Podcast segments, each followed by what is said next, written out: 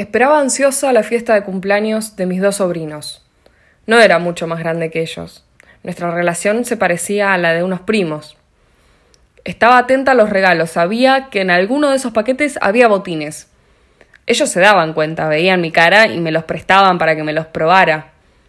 En una foto de uno de esos cumpleaños estoy toda femenina con mi ropa de fiesta y con botines. Feliz. Comencé a patear la pelota desde muy chiquita, jugaba con estos sobrinos. Con mi familia futbolera íbamos los domingos a ver a la Juve, como llamaban el club de mi pueblo, Cañada Rosquín. Entrábamos a la cancha de la mano de los jugadores y la gente explotaba con aplausos, papelitos, bombas, bombos. Yo iba de la mano del goleador, todos los partidos. Quería ser como él, tener la camiseta con el 9 en la espalda. Al tiempo empecé a jugar en el club del pueblo, en una cancha antigua con una tribuna enorme. Abajo de esa tribuna estaban los vestuarios, donde primero me cambiaba yo y después mis compañeritos. Jugábamos todos los domingos. En la semana teníamos las prácticas. Esos días, con solo saber que cuando saliera del colegio tomaría la merienda de mi mamá, mi gran mamá, me llevaría a la que en el pueblo llamábamos la cancha vieja, ya mi sonrisa no entraba en mi cara. Como mi técnico era verdulero, los entrenamientos terminaban con un ganador de mandarinas. Qué lindo era volver a casa con los brazos cargados de mandarinas. Hasta que llegó la edad de dejar la categoría cebollitas. Mi equipo empezaba a jugar en cancha grande y por los puntos. Pero yo no. Fue la peor noticia, que no podía jugar más a la pelota. Y ahí se quedaron mis sueños. Sabía que los iba a cumplir, porque los sueños, como el aroma de las mandarinas, no se olvidan tan fácilmente pero iba a tener que postergarlos porque no había equipo para mí. Y entonces probé con otros deportes, vóley, patín, natación.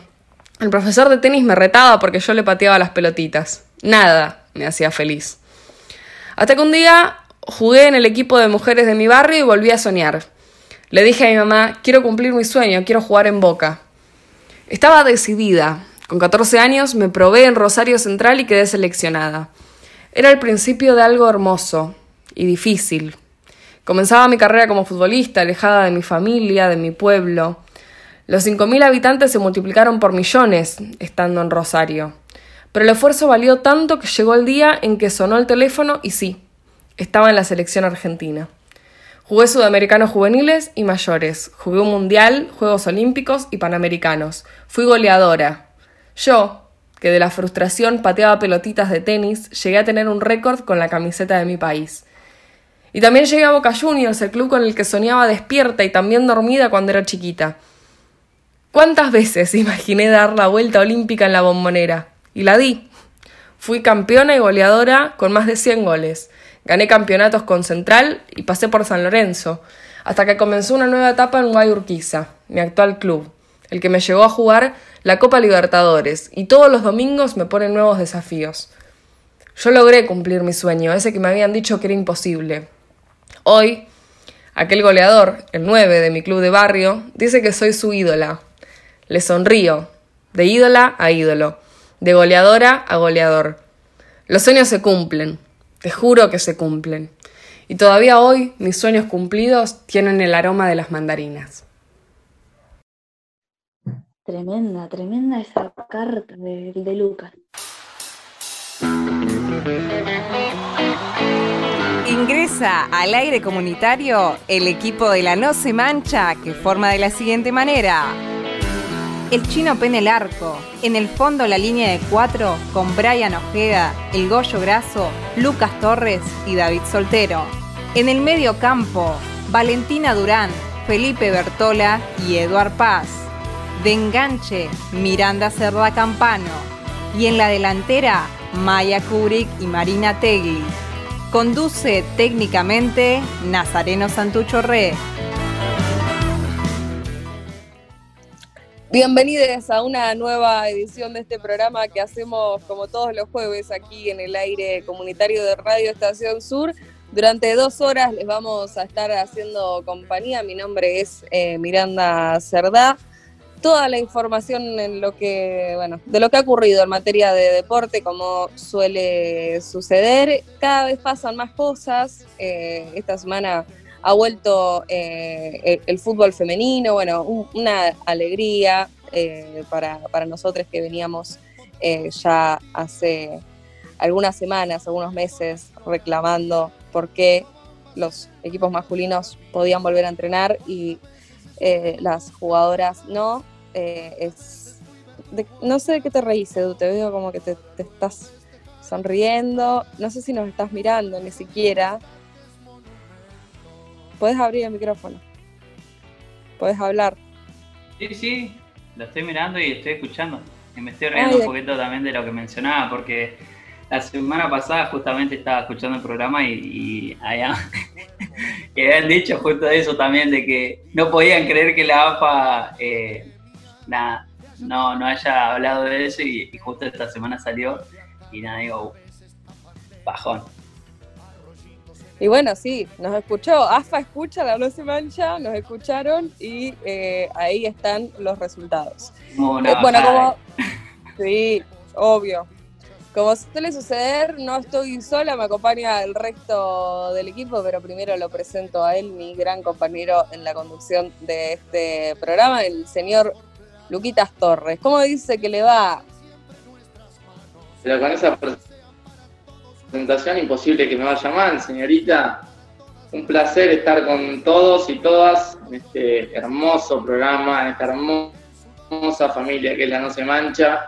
Y bueno, eh, esperando ansioso un par de columnas que ya me adelantaron que van a ser picantes, pero no quiero spoilear porque soy el spoileador profesional de este equipo, así que sinceramente, los, sinceramente no, eh, paso a dejarlos a mis compañeros y compañeras para que prosigan sus eh, columnas. Me gusta, me gusta el sinceramente igual. OJ, me gusta sinceramente. Eh, Luquitas, yo te pregunto, porque el año pasado hablábamos y te estabas por recibir, em, o no te faltaba mucho para recibirte. Eh, ¿Qué, ¿Qué, pasó? Digo, contexto de pandemia, ¿qué pasó con abogacía? ¿O no hay que preguntar? No. Eh, contexto, estas, estas cuestiones suceden cuando alguien necesita ayuda jurídica. ¿Está pasando algo que precisas ayuda jurídica, Miranda? Porque no.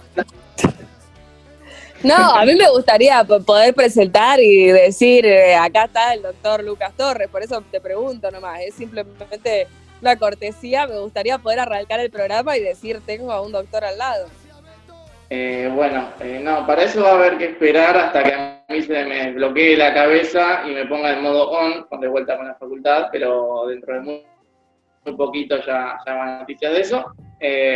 igualmente, no, no voy a ejercer el derecho, eh, así que voy a seguir con esta hermosa profesión que es el periodismo y si sigo acompañado de ustedes, mucho más.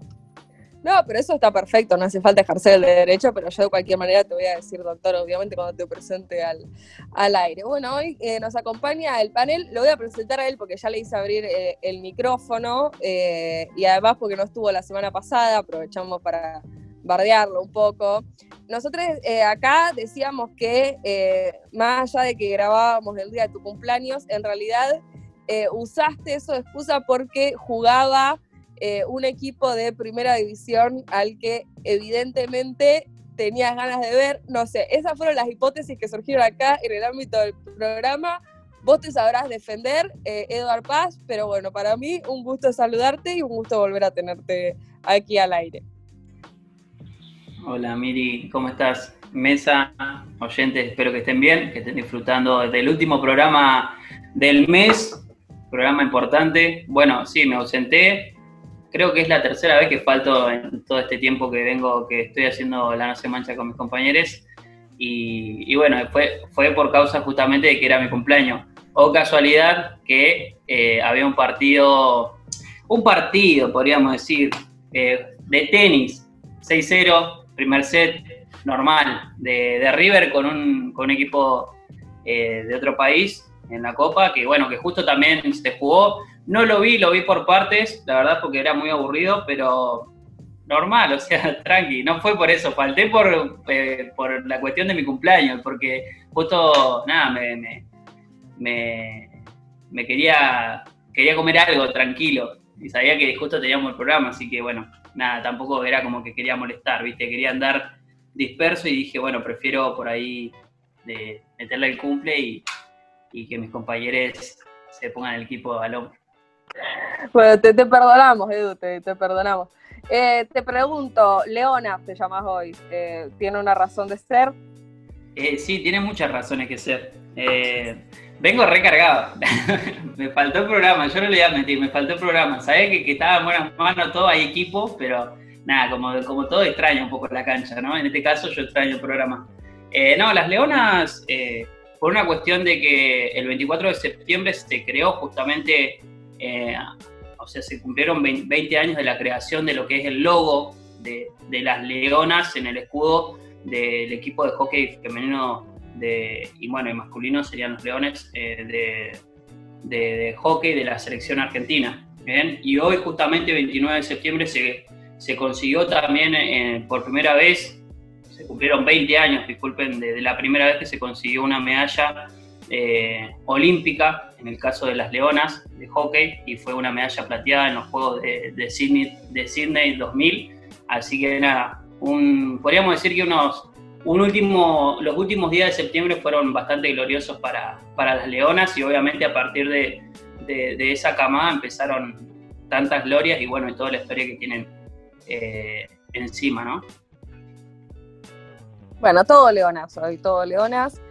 Eh, y hablando de leonas, la que ruge acá bastante fuerte, que siempre le gruñe a todo el mundo, pero es buenita. Ustedes piensan que es media gruñera, pero no es tan gruñera como parece. En la vida real es más piola. Maya Curi, ¿cómo dice usted que le va? Ah, pero está con las presentaciones tremendas, Mir, me encanta. Buenas noches, Mir, buenas noches para todos mis compañeros, para toda la audiencia. Creo que si alguien que está escuchando este programa no me conoce, la verdad es que describe un poquito bien eh, esos adjetivos que, tira la Mir, porque me gusta venir y picantearla No Se Mancha. A veces me dice la gente, pienso realmente estás enojada, a veces cuando intervenís en la No Se Mancha, realmente a veces estoy enojada, sépanlo, pero después suelo ser buena, compañeros. Ah, hoy vinimos a hablar un poco de que volvió el fútbol femenino, como decía Mir, y la verdad eso nos pone a debatir varias cosas, como siempre con mis compañeros de, panel, así que nada, les recomiendo que se queden ahí al aire comunitario de, Estación Sur, que se viene un programa. Bueno, no sé por qué. Eh, el Feli me dice, cuando la estaba presentando Maya hablando de Leona, pensó que, hablaba de, de Valen, eh, pero Valen es bonita, aparte, viste, Valen tiene esa voz como todo sweet. Ella es como, mirá, te tiene esta mechones rosa, o sea, ella es como que es divina. Vale, ¿cómo estás? Pero igual vos, para, hablando de Leona, ¿vos, tenés algo en Leo? ¿O, estoy errada? Bueno, primero, eh, hola compas, hola audiencia. Eh, tengo en Leo medio cielo, eh, y yo, o sea, pensé que dijiste lo de Leona y me ibas a nombrar a mí por estudiantes, pero, pero no, con el tema del carácter, a veces puedo ser un poco gruñona, pero cuando, cuando me enojo, ¿viste? Pero eso casi nunca. Soy bastante tranqui. Bueno, ¿sabes que no, no me di cuenta de, lo de estudiantes. No sé, veníamos hablando tanto de estudiantes, se me pasó lo del león. Bueno, es que estudiantes, no sé si tienen mucho. ¿Por qué le dicen el león a estudiantes? Yo tengo esa duda. ¿Alguien lo sabe? Ah, no sé, no sé bien. Eh, no, pero no lo sabe. no lo sabe una ¿Cómo no lo sabe? el león y el lobo, porque viven en el bosque. Por el zoológico, porque está el, mm. león, el rey de la selva. Entonces, para enfrentar al lobo, como símbolo por el bosque, lo tienen al león. Y además, Estudiantes nació bajo el signo de Leo. Así que también. Te estoy robando la columna, chino. El dato, el dato que habías tirado, Mar. Bueno, Mar, Mar tiene eh, toda la data porque es más hincha de estudiantes que de Boca. O sea, ustedes piensan que es hincha de Boca, pero es más hincha de estudiantes, yo eso lo puedo asegurar. Eh, y ya que abrió su micrófono y, metió bocado, eh, la, la, presento hoy con una columna nueva. O sea, esto, venimos de festejo, la No Se Mancha, hablábamos, la semana pasada tuvimos el cumple del Goyo, de Soltero, del Edu. Eh, esta semana fue el cumple del señor productor Nazareno Santucho el domingo. El miércoles fue, ayer fue el cumple de eh, nuestra querida Mar. Así que, bueno, Mar, te presento. Hola, hola a todos. Sí, ahora sí, 28 añitos, no lo puedo creer. Igual no parezco de 28, ¿o no, compas? No parezco, parezco No, no. Parezco de menos. Y soy bostera, soy bostera.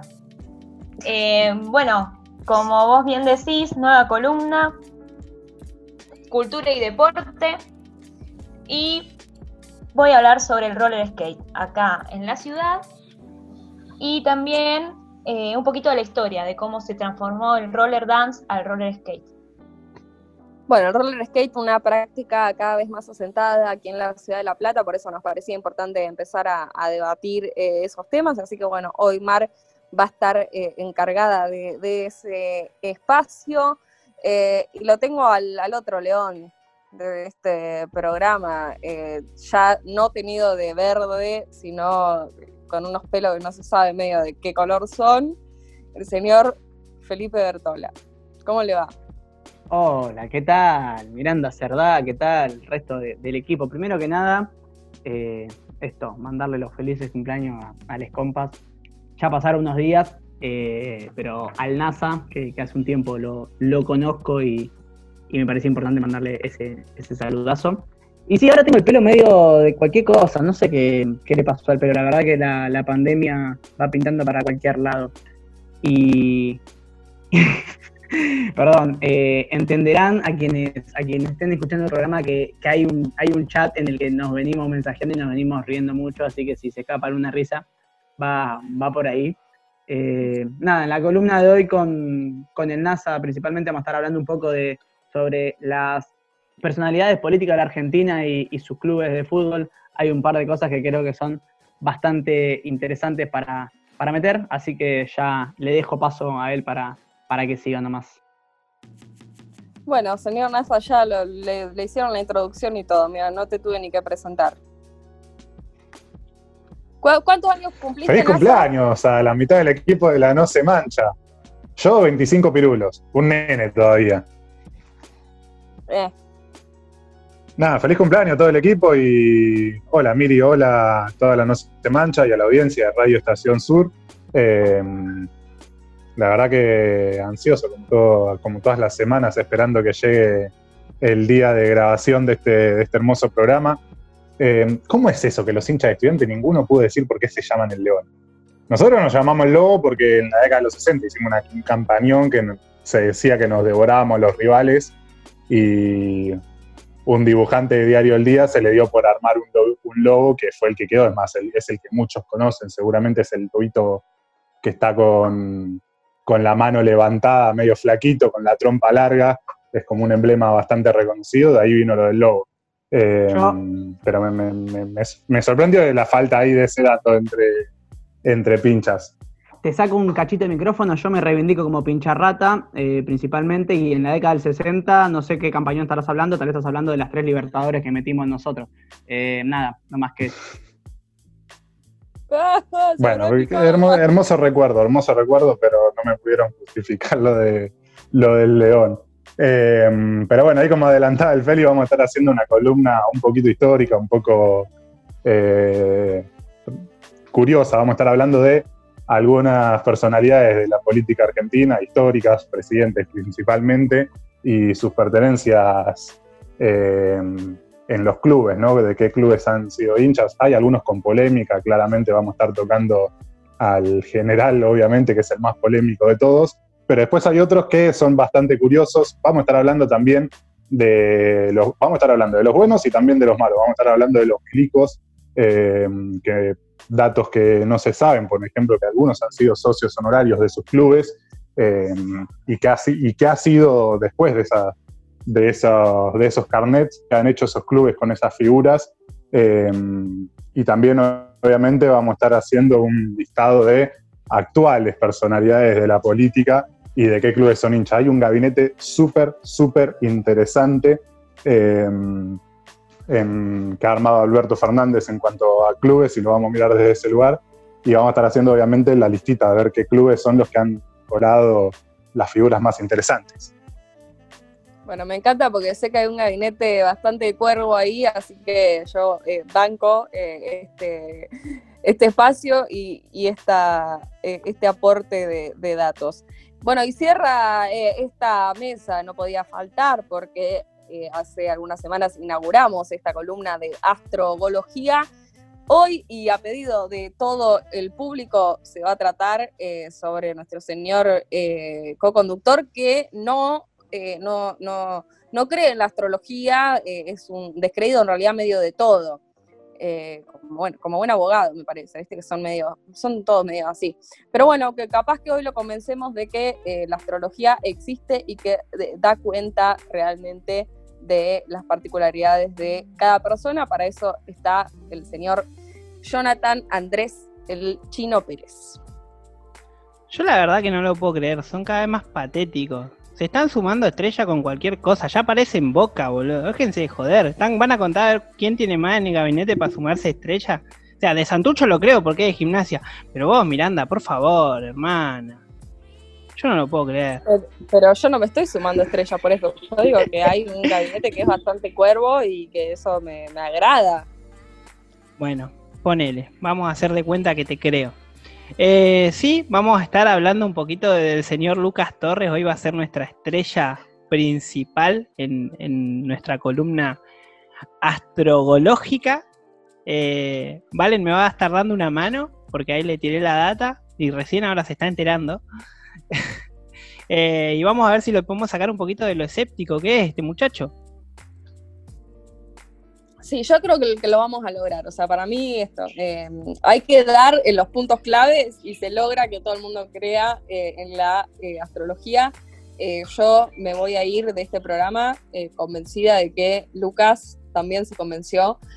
así que bueno, listo el pollo, pelada la gallina, para, Chino, me parece que vos no querés que hablemos de nuestra columna porque eh, no querés que rememoremos quién fue el último presidente que puso boca o no. Eh, no, la verdad que, o sea, eh, en ese sentido, nosotros sabemos que como club hemos tenido funcionarios totalmente aberrantes y no solamente a nivel país, a nivel club también. Sin ir más lejos, el último presidente de Boca, Juan Gelisi, que era un tipo nefasto, un mafioso horrendo. Pero bueno, eh, los colores van por otro lado. Hay gente que no lo interpreta de esa manera, que dice que es hincha de boca y termina siendo hincha de estudiante, pero yo no voy a decir quién es. ¿Qué sé yo? ¿Viste? Cada uno con, sus colores y con sus pasiones como, como lo puede ir manejando, ¿no? No vamos a decir quién es, vamos a decir por qué no es Martelli, pero... Eh, no, me acabo de acordar que... ¿De qué te acabas de acordar? De mi papá. Te cortó cuando dijiste mi nombre. Tené cuidado. Pero Lucas, nos dejaste a todos. Para vos que no creías, amigo, mira. A, tónites. ¿De qué te acabaste de acordar? Ay, es re de tu signo eso. De que fue cumpleaños de mi papá. Me acabo de acordar. Un saludo de acá de la No Se Mancha, como debe ser. Ah, también, sí, pero le mandamos la semana pasada, le mandamos un saludo más adelantado. No, dijimos que iba a ser el, miércoles la semana que viene. No le, no le mandamos el saludo adelantado, ahora ya pasó. Ah, bueno, perfecto, entonces. Un saludo pa para el martes y un saludo Mar para el miércoles. Bueno, Marca ahora encima se pintó los labios de azul porque parece que quería decir, no, soy hincha de boca, de verdad, soy hincha de boca, así que por las dudas se pintó los labios de azul. Mira, Mar, si fueras hincha de boca. Amarillo y azul, ¿eh? Rosario Central. Che, mi fiesta de 15 la hice de boca. Tengo fotos que comprueban eso, el vestido de boca, y con familiares de River. Así que. Sí, está bien, pero en ese momento no te habías venido a vivir a La Plata. O sea, cuando te viniste a vivir a La Plata te hiciste hincha de estudiantes. No, vos no lo querés admitir. Yo, Yo banco estudiantes, es verdad, y soy bilardista. Yo igual eh, me, me parece que estamos dejando de lado lo más importante que es que creo que la producción de La No Se Mancha le corresponde tener esas fotos de cumpleaños de 15 de mar. O sea, quiero ver ese vestido de boquita, claramente. Hay, hay fotos, hay muchas fotos. De hecho, podría ser el flyer de este programa tranquilamente, pero lo vamos a evaluar. Lo vamos a evaluar. Ya por uno de los flyers pasó nuestra conductora, eh, pero por un lado más tierno. Eh, ahora, si queremos ver un lado un poco más bizarro, podríamos meter a Mar haciendo que era hincha de boca.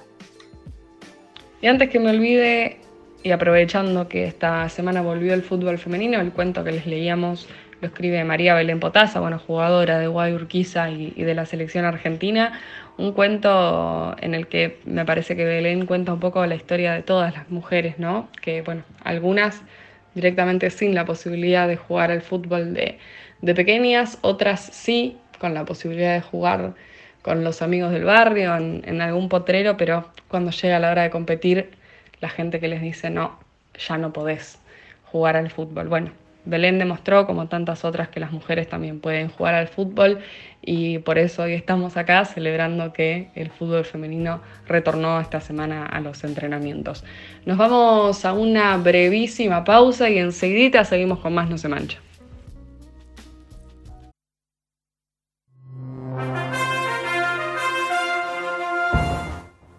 La Argentina que estará en el Mundial de Ruta de Ciclismo.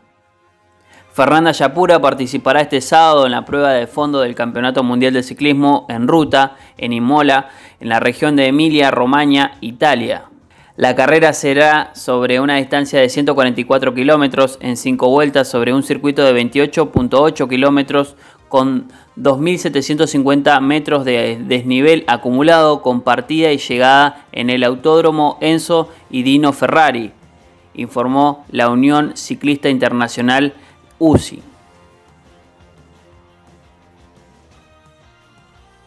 Argentina tiene a su representante en el Roland Garros femenino. Nadia Podoroska, 131 del mundo, está viviendo días de ensueño en el Roland Garros porque luego de acceder por primera vez en su carrera como tenista al cuadro principal del máximo torneo sobre polvo de ladrillo, consiguió una nueva victoria. Por la primera ronda, la Rosarina se impuso ante la belga Grit Minen, 110 del ranking mundial, por 6-2 y 6-1, con un juego sólido. A su vez, la participación de Nadia está haciendo historia, ya que hace 6 años que ninguna argentina había podido lograr clasificarse al torneo europeo. Nominadas a Mejor Jugadora de la UEFA 2019-2020. Dicha entidad dio a conocer a las tres nominadas finalistas al premio Mejor Jugadora de la temporada. Ellas son Lucy Bronze, Pernil Harder y Wendy Renard, que pugnan por el reconocimiento más grande en Europa del fútbol femenino. Estás escuchando No se, no mancha. se mancha. Girones de nuestras almas en cada partido y en cada cancha. Porque no vamos a pagar por solo equivocarnos.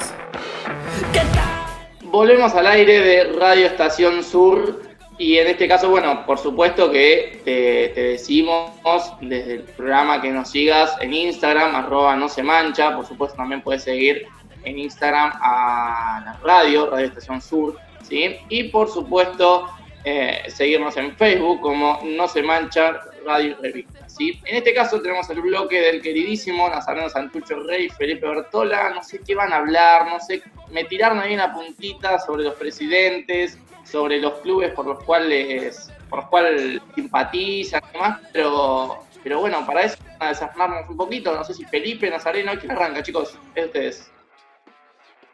Yo arranco. Eh, buenas a toda la gente de la Mancha, nos vuelvo a saludar, obviamente, y a toda nuestra audiencia. Vamos a estar hablando de los presidentes argentinos, algún libro, vamos a andar por ahí también, algunas figuras importantes de nuestra historia y alguno que otros funcionarios actuales y vamos a estar contando de qué clubes fueron hinchas o son hinchas. Eh, porque es algo que a veces, viste, no, no sale tan a la luz o por ahí no se le presta mucha atención con algunos, con otros sí, es más marcada la cuestión de, eh, de los fanatismos, más que nada en los últimos años se ha visto mucho más claramente, eh, pero nos parecía interesante ir a hacer un recorrido por los presidentes y sus pertenencias. Eh, y vamos a arrancar desde los más nuevitos y nos vamos a ir yendo para atrás. Vamos a arrancar, obviamente, con el actual presidente y que llegó con la fórmula del Frente de Todos, Alberto Fernández, que es un reconocido hincha del bicho de Argentinos Juniors de la Paternal. Se hizo hincha en su juventud, su familia no es de, de se hizo en la juventud porque iba a la escuela ahí en la Paternal. eh, ahí conoció al bicho, conoció, muchos de sus amigos eran del club, entonces se fue acercando de a poco a la institución. Si bien nunca estuvo vinculado muy directamente a la política institucional, eh, siempre se mantuvo ahí cerquita y es un hincha confeso, lo ha mostrado varias veces, lo hemos visto con alguna que otra camiseta, lo hemos visto en la cancha. Eh, así que un argentino suma a su primer presidente a la lista, que después sobre el final vamos a tirar qué clubes son los que han, han traído más eh, más mandatarios ¿no? al, gobierno nacional. Antes de él, y tocamos todos madera, eh, Mauricio Macri fue el presidente, y ya, de él ya lo sabemos porque es mucho más claro, hincha de Boca, eh, fue presidente de Boca antes de llegar a, la presidencia argentina, es parte, es parte todavía, muy parte de la política de la institución de la Ribera, es más, durante, después de haber dejado el mandato, durante mucho tiempo los dirigentes que siguieron a, a su presidencia fueron todos de la línea política que él, comandaba, en el caso más emblemático de Daniel Angelisi. Eh, pero bueno, es un reconocido hincha del Club de la Ribera, tiene mucha cercanía con muchos dirigentes, todavía es muy parte de la política, de la política bostera. Antes de él, una platense, Cristina Fernández de Kirchner, eh, otra reconocida, no tan fanática, no tan seguidora, pero reconocida hincha de gimnasia, eh, del Lobo de la Plata. Me pone muy contento decir que Cristina es hincha del Lobo, claramente. Eh, se hizo hincha por su madre, por Ofelia, que fue hasta sus últimos días socia vitalicia del club, muy fanática de Ofelia, siempre se la vio en la tribuna, siempre se la vio en las asambleas, siempre se la vio participando de cerca en la política del club. Eh, hay varias anécdotas, cualquier hincha o socio del club que haya tenido alguna, alguna participación en la institucionalidad de gimnasia puede contar muchas anécdotas. Felia dicen que alguna vez en alguna asamblea contó muy contenta que, Cristina iba a ser presidenta, que iba a aprovechar a manguearle cosas, eh, cosas que después no llegaron, no sé si le agarró la timidez o si a Cristina le dijo que, no correspondía. Eh, pero bueno, es una reconocida hincha del Lobo. Antes de ella, su compañero de vida, fallecido, el expresidente Néstor Kirchner, este sí, otro muy reconocido muy, y muy característico hincha de su club, de Racing de Avellaneda, que era, era Néstor, era muy fanático de, eh, de Racing, de la academia, se lo vio durante mucho tiempo en la tribuna en la tribuna del cilindro de Avellaneda, hay muchas fotos de él en palco con el actual ministro de Salud, por aquel entonces también ministro suyo, eh, Ginés González García, em, que también es un confeso hincha de la academia. Hay una anécdota muy curiosa que, es en, sucedió en 2009 cuando a Racing lo, lo dirigía Caruso Lombardi, Racing venía de pelear el descenso, hacía muy poquito que había vuelto la democracia eh, institucional a Racing porque venían del periodo de la privatización del club y demás.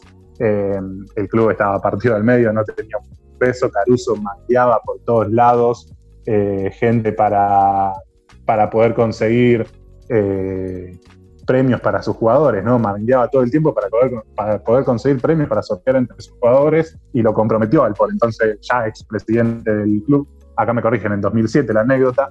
Eh, consiguió que, que sorteara, que, pusiera cuatro televisores para que se sortearan entre el plantel si le ganaban a Boca. Ese fin de semana Racing le ganó 3 a 0 a Boca en el cilindro de Avellaneda y eh, aprovechando que tenía un, acto ahí cerquita del cilindro, bajó en un helicóptero en una de las canchas auxiliares de Racing mientras el plantel profesional se entrenaba, se acercó a Caruso, se acercó a los jugadores y llevó los cuatro, los cuatro televisores. Hay muchas fotos de esa jornada para que la quieran buscar, eh, pero un confeso hincha de, Racing Néstor. Eh, y me voy a ir a los últimos dos, antes, después el, el resto se los dejo al Feli, eh, o ahora anteúltimo, después el resto se lo dejo a Feli.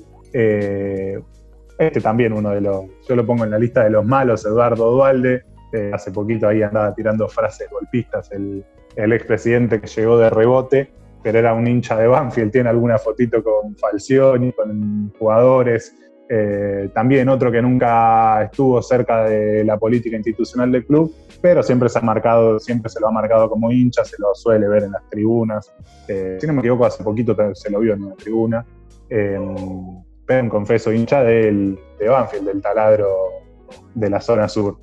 Bien, quizás para, continuar un poquito la línea histórica que me parece más que, más que interesante, eh, bueno, eh, sí, ahí quizás antes que, que Dualde está, de la Rúa, que, se nombra como, como bostero. Hay una foto donde está el Diego con, la 10 de Boca y, está eh, el, responsable, la cabeza de, la alianza, ¿no? Con, con, De la Rúa. Después quizás continúa un poco eh, durante toda la década del 90 más menemista.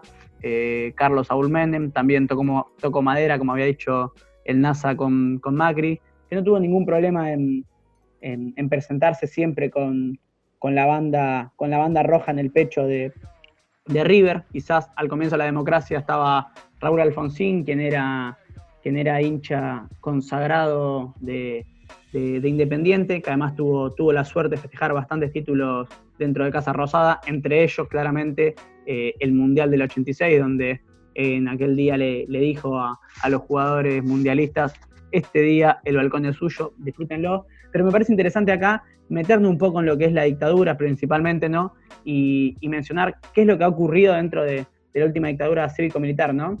tanto por cuestiones de infraestructura que, se llevaron adelante obviamente por, por, la última, por el Mundial del 78. Me parece interesante acá mencionar, a ver, pongo otro ejemplo, ¿no? Si nosotros hablaríamos de, del fútbol durante los últimos 20 años de, la República Argentina y la política, como lo hemos hecho tantas veces, hablaríamos obviamente de, del macrismo, ¿no? Y todo lo que ha hecho el macrismo y Boca, pero creo que si nos remontamos a la última dictadura cívico-militar eclesiástica, tenemos que hablar un poco de, del millonario, ¿no? Que, la realidad es que, ha puesto como socios honorarios 20 años después, eh, ya busco el nombre específico de, por quién se cancela, 20 años después, en el año 95, se dan de baja eh, los, los, nombres de socios honorarios que ahora voy a comentar por Alfredo Bravo, Alfredo Bravo, víctima del terrorismo de Estado y diputado socialista, pero la realidad es que durante la última dictadura, en el año 78, meses antes de que arranque eh, el Mundial que, se, celebraría en Argentina con, la Coste como, como primer cara de la dictadura, ¿no? Que recordemos que era, eh, el, era el representante del ente autártico del Mundial. Tanto Videla como Macere como Agosti son, son puestos como socios vitalicios de, de la institución millonaria y que realmente van teniendo muchos honores dentro, dentro de la institución y que esto, hasta el año 95 siguieron con, con sus privilegios dentro, dentro del club, ¿no? También me parece interesante mencionar que Roberto Viola, el segundo presidente dictatorial durante la última dictadura, también, también fue consagrado con estos, con estos honores en su, en su club, Colón, Colón de Santa Fe. Así que me parecía importante hacer quizás estas menciones. Después, saltando un poquito más en el tiempo, hay una anécdota interesante, pero se la voy a dejar al NASA, que es sobre Frondizi, así que después le pido para que meta él esa, esa, ese pase. Pero me parece interesante discutir un poco sobre el peronismo, ¿no? Esta discusión concreta de, de si, si Perón era de, Independiente, eh, perdón, de si Perón era de Racing o, era Bostero, ¿no? Eh, quizá su gente más cercana planteaba que, obviamente por, por lo estratega que tenía, que tenía el general y obviamente por sus formas de, conducir la política, nunca había planteado eso, pero hay muchas, muchas anécdotas e historias respecto sobre, sobre si era bostero o, era de la academia. Obviamente los hinchas de Racing se basan en, su estadio, el Juan Domingo Perón, planteando que, el general era, era de la academia, pero la realidad que lo que se plantea es que eh, el estadio y toda la infraestructura fue llevada, y toda la burocracia que, implicaba hacer ese terrible estadio, fue llevada adelante por el ministro de Hacienda, de Hacienda que era Ramón dijo que era fanático de, la academia, ¿no?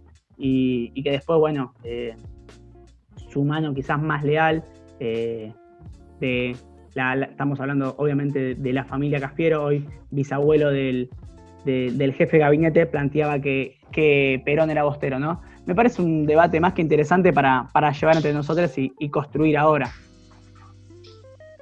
Claro, porque ahí sobre lo de Perón hay muchas anécdotas que se entrecruzan. Ahí se cuenta de alguna final que Perón estuvo en cancha de Racing, se cuenta también de algún Boca River en el que estuvo el general. Lo cierto es que de Boca del general nunca salió de quién es hincha. Por lo menos no hay ninguna grabación, no hay nada que conste de qué club era hincha del general.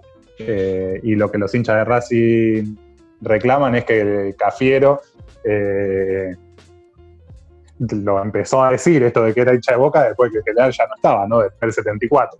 Entonces muchos dicen, eh, loco, no lo dijo el general y vos lo empezaste a decir, aprovechaste la volada cuando ya no estaba. Em, algo, que algo que todavía no, quedó resuelto. Y ahí es muy loco porque eh, Cafiero le pasa algo muy, muy loco. Él era hincha de boca, pero después todos sus descendientes lo, de los cuales muchos forman parte de la, política, de la política actual, son todos hinchas de River. Se le dio vuelta a la familia y algo que, no es tan común en, en, las familias argentinas. Por lo menos en la mía es medio impensado que suceda esto. Sí, quizás para, para hablar un cachito con esta línea que, plantea, bueno, que venimos planteando la columna, eh, algunos comentarios sobre Ramón Cereijo, esto, ¿no? Ministro de Hacienda de Perón, y también eh, el responsable de manejarle la plata a la Fundación Eva Perón plantea que, durante el segundo gobierno del general en, la primera década del 50, eh, plantea que bueno, tanto Huracán como Independiente se, lo salvó de, que sus sedes queden, embargadas, ¿no? Y también plantea, se lo tiro a la, conductora, que básicamente no le hacen una cancha como la que tiene Racing hoy, eh, nosotros en este programa mencionamos mucho, ¿no? Eh, lo que es la Vuelta a Boedo, por las grandes pretensiones que tenía San Lorenzo respecto al peronismo, ¿no? Quizás está bueno para, para historizar un poco, pero, pero bueno, y, quizás volviendo un poquito con esta situación, eh, yo me tomé, cuando, cuando con el NASA planteamos de, de, hablar un poco sobre peronismo y clubes, de qué club era, me, me, tomé el atrevimiento de hablarle a un amigo muy hincha de Racing y le dije, che, loco, escúchame, el general era hincha de Racing, es lo que me comenta es que no, principalmente, y me da el ejemplo de que esto que decía NASA, en una final del 53 donde jugaba, eh, perdón, eso es en un clásico donde jugaba eh, River, contra, River contra Boca, se lo ve al general festejando el segundo, el segundo gol de Boca que le da la victoria en el Monumental, y por eso mucha gente lo adjudica como bostero. Y al mismo tiempo, una final que, que enfrenta Racing contra Banfield, Racing era el equipo más ganador quizás durante el peronismo, muchos plantean que era, que era el equipo peronista porque era quien llegaba a las de ganar. Eh, hay una final entre Racing y Banfield y se comenta que, que Evita plantea que, es hincha de Banfield porque ella siempre estaba con los más humildes, mientras que se plantea que el general estaba con Racing por una cuestión de, jerarquía, ¿no? Nada, me parece, me parece un lindo ejemplo para tener sin dejar obviamente de lado que sea lo que ocurrió durante, durante el peronismo, es que todos los clubes de la República Argentina han crecido tanto en infraestructura como, como, como en capacidad y como, y como también en, deporte, ¿no? Porque si lo que ha hecho el peronismo en la Argentina ha sido incentivar eh, la alegría del pueblo argentino que siempre va de la mano del deporte. Bueno, y ahora vamos a meter con el, con el gabinete de, Alberto, como, como adelantábamos, porque es un gabinete bastante complejo. Bueno, teníamos a Alberto, que es hincha de Argentinos Juniors, a Santiago Cafiero, que ya lo adelantamos, hincha de River, eh, a Felipe Solá, también otro gallina, el, quien está en la Cancillería, tenemos a Guado de Pedro, el referente de la Cámpora y actual ministro del Interior, que es hincha de San Lorenzo, ahí para, nuestra conductora, se suma este, este, este cuervo a la lista, a Malena Galvarini de AISA, eh, que es hincha de Tigre, se hizo ahí con su, con su compañero, con Massa, eh, claramente en la ciudad de Tigre. Si bien hay algunos rumores que a Massa lo vinculan a San Lorenzo, está del todo claro ahí. Gabriel Catopodis, el ministro de Obras Públicas, es hincha de Boca. Bueno, ahí María Eugenia Bielsa, la ministra de Desarrollo Territorial y Vivienda, que nos podría completar nuestro compañero Ryan, es hincha fanática de News Old de Rosario, es la hermana de Marcelo Bielsa, no es coincidencia de apellido nada más. Otro que adelantábamos, Ginés González García, el ministro de Salud, hincha de Racing también, reconocido. Sumamos otro tripero, quien resolvió la, deuda externa, ya lo hemos hablado acá en, este programa, Martín Guzmán, ministro de Economía, es hincha del Lobo, eh, es de la Universidad de La Plata, él y es platense de, nacimiento. Matías Culfas, el ministro de Desarrollo Productivo, es hincha de Boca. Daniel Arroyo, el ministro de Desarrollo Social, otro hincha de San Lorenzo. Nicolás Trota, de Educación, otro hincha de River.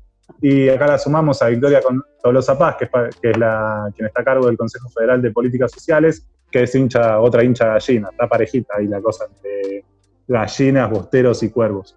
Y no me quería ir sin mencionar algo porque ahí tiramos todos los presidentes y bueno, se verá que eh, todos los clubes grandes han colado algún presidente, ha puesto también uno Gimnasia, ha puesto también Banfield, eh, perdón, Argentinos Juniors.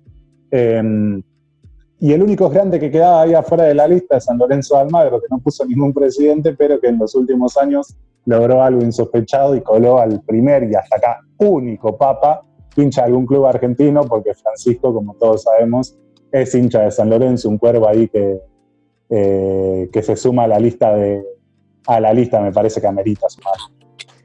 Sí, no, te estás olvidando de dos hinchas de San Lorenzo, creo, a mi entender, bastante importantes, secretario de Derechos Humanos Horacio Pietragala, eh, bueno, eh, hijo, nieto restituido también es, es hincha de San Lorenzo, y Matías Lames, nada más y nada menos, ministro de Deportes y, y Turismo, también hincha de San Lorenzo. O sea, San Lorenzo tiene ahí un, buen número y nada más y nada menos que un papa.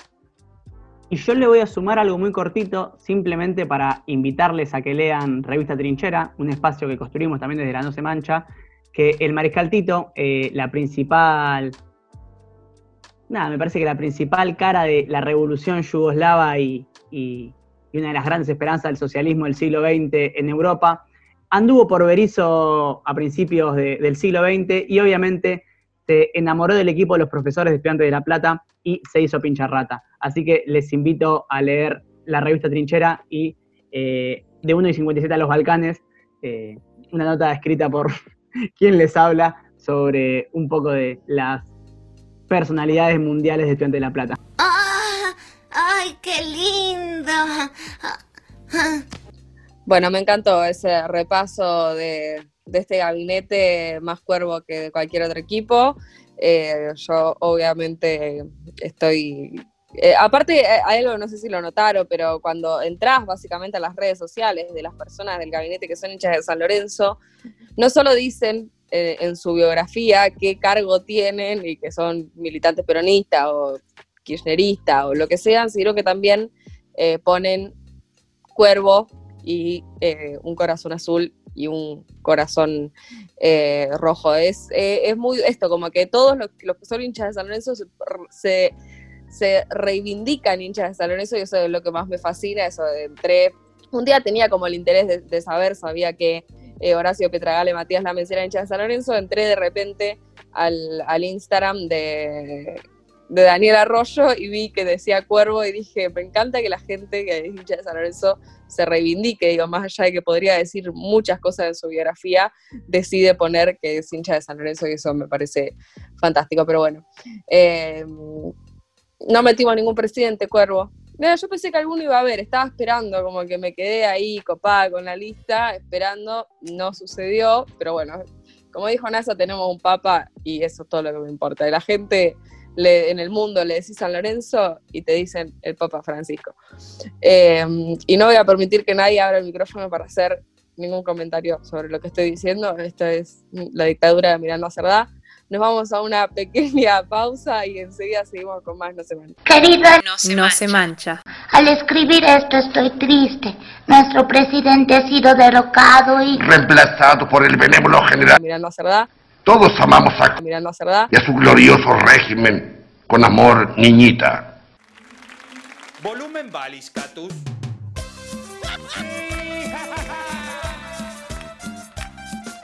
Arriba la mano lo apostólico romano, arriba la mano lo apostólico romano. El que no hace palma es hijo del diablo.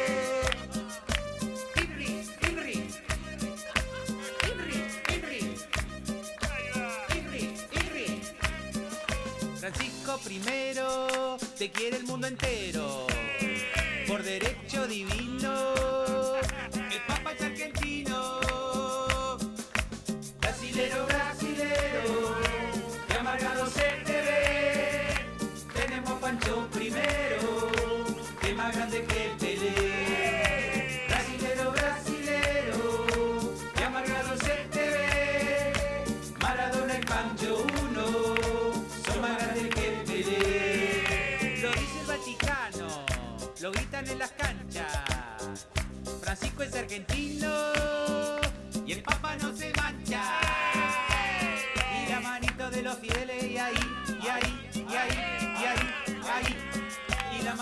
los fieles y ahí, ahí, ahí, ahí, ahí.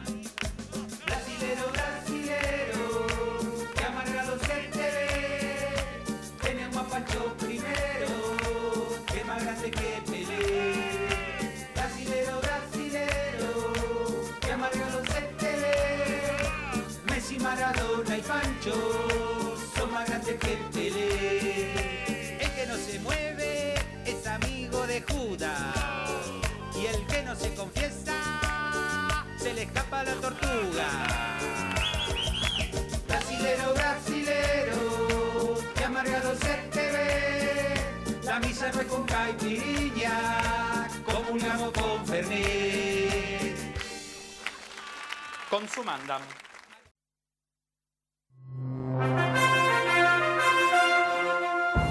Nueva directora deportiva de los Juegos Olímpicos de Tokio. Se trata de la nadadora y ex medallista olímpica en Seúl 1988, Mikako Kotani, que reemplazará a Koji Murofuji. Mikako es una de las pocas mujeres en una posición de liderazgo deportivo en Japón, donde el gabinete del nuevo primer ministro tiene apenas dos mujeres entre sus 20 miembros. Se realizó el primer Congreso Internacional Virtual de Rugby Femenino, el evento reunió a más de 800 personas de toda Latinoamérica y tuvo un balance positivo, con un total de 19 charlas de representantes de rugby femenino a nivel local, nacional e internacional que dieron el marco adecuado a una experiencia que debía adecuarse a las nuevas herramientas. El Kun Agüero crea un equipo de FIFA y Sports y ya busca fichajes. El atacante está buscando jugadores y aunque él suele ser quien protagoniza a los titulares de la prensa por posibles fichajes, durante un tiempo será el propio Agüero el que decida a quién incorporar a su plantilla. El equipo se llamará Slack, que corresponde a las iniciales de su nombre, Sergio Leonel Agüero Kun.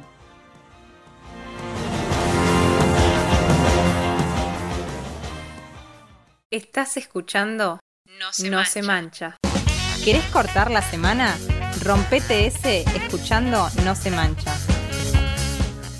Seguimos al aire de Radio Estación Sur FM 91.7 y en esta oportunidad tenemos el agrado de, de, conversar con Jorge el Flaco Vivaldo. Bueno, un arquero que, que ha dejado paso en, todos los clubes en los que ha transitado su, carrera, una de, uno de los ídolos de, Chacarita eh, ta, también y hoy entrenador de, la Villa, de, de Villa San Carlos. Eh, una Villa San Carlos que eh, este lunes retomó los, los entrenamientos. ¿Cómo fue? Eh, bueno, primero saludarte, Jorge, gracias por, por atendernos y, por el tiempo. Y, segundo, bueno, consultarte cómo fue eh, esta primera jornada después de, casi siete meses sin prácticas.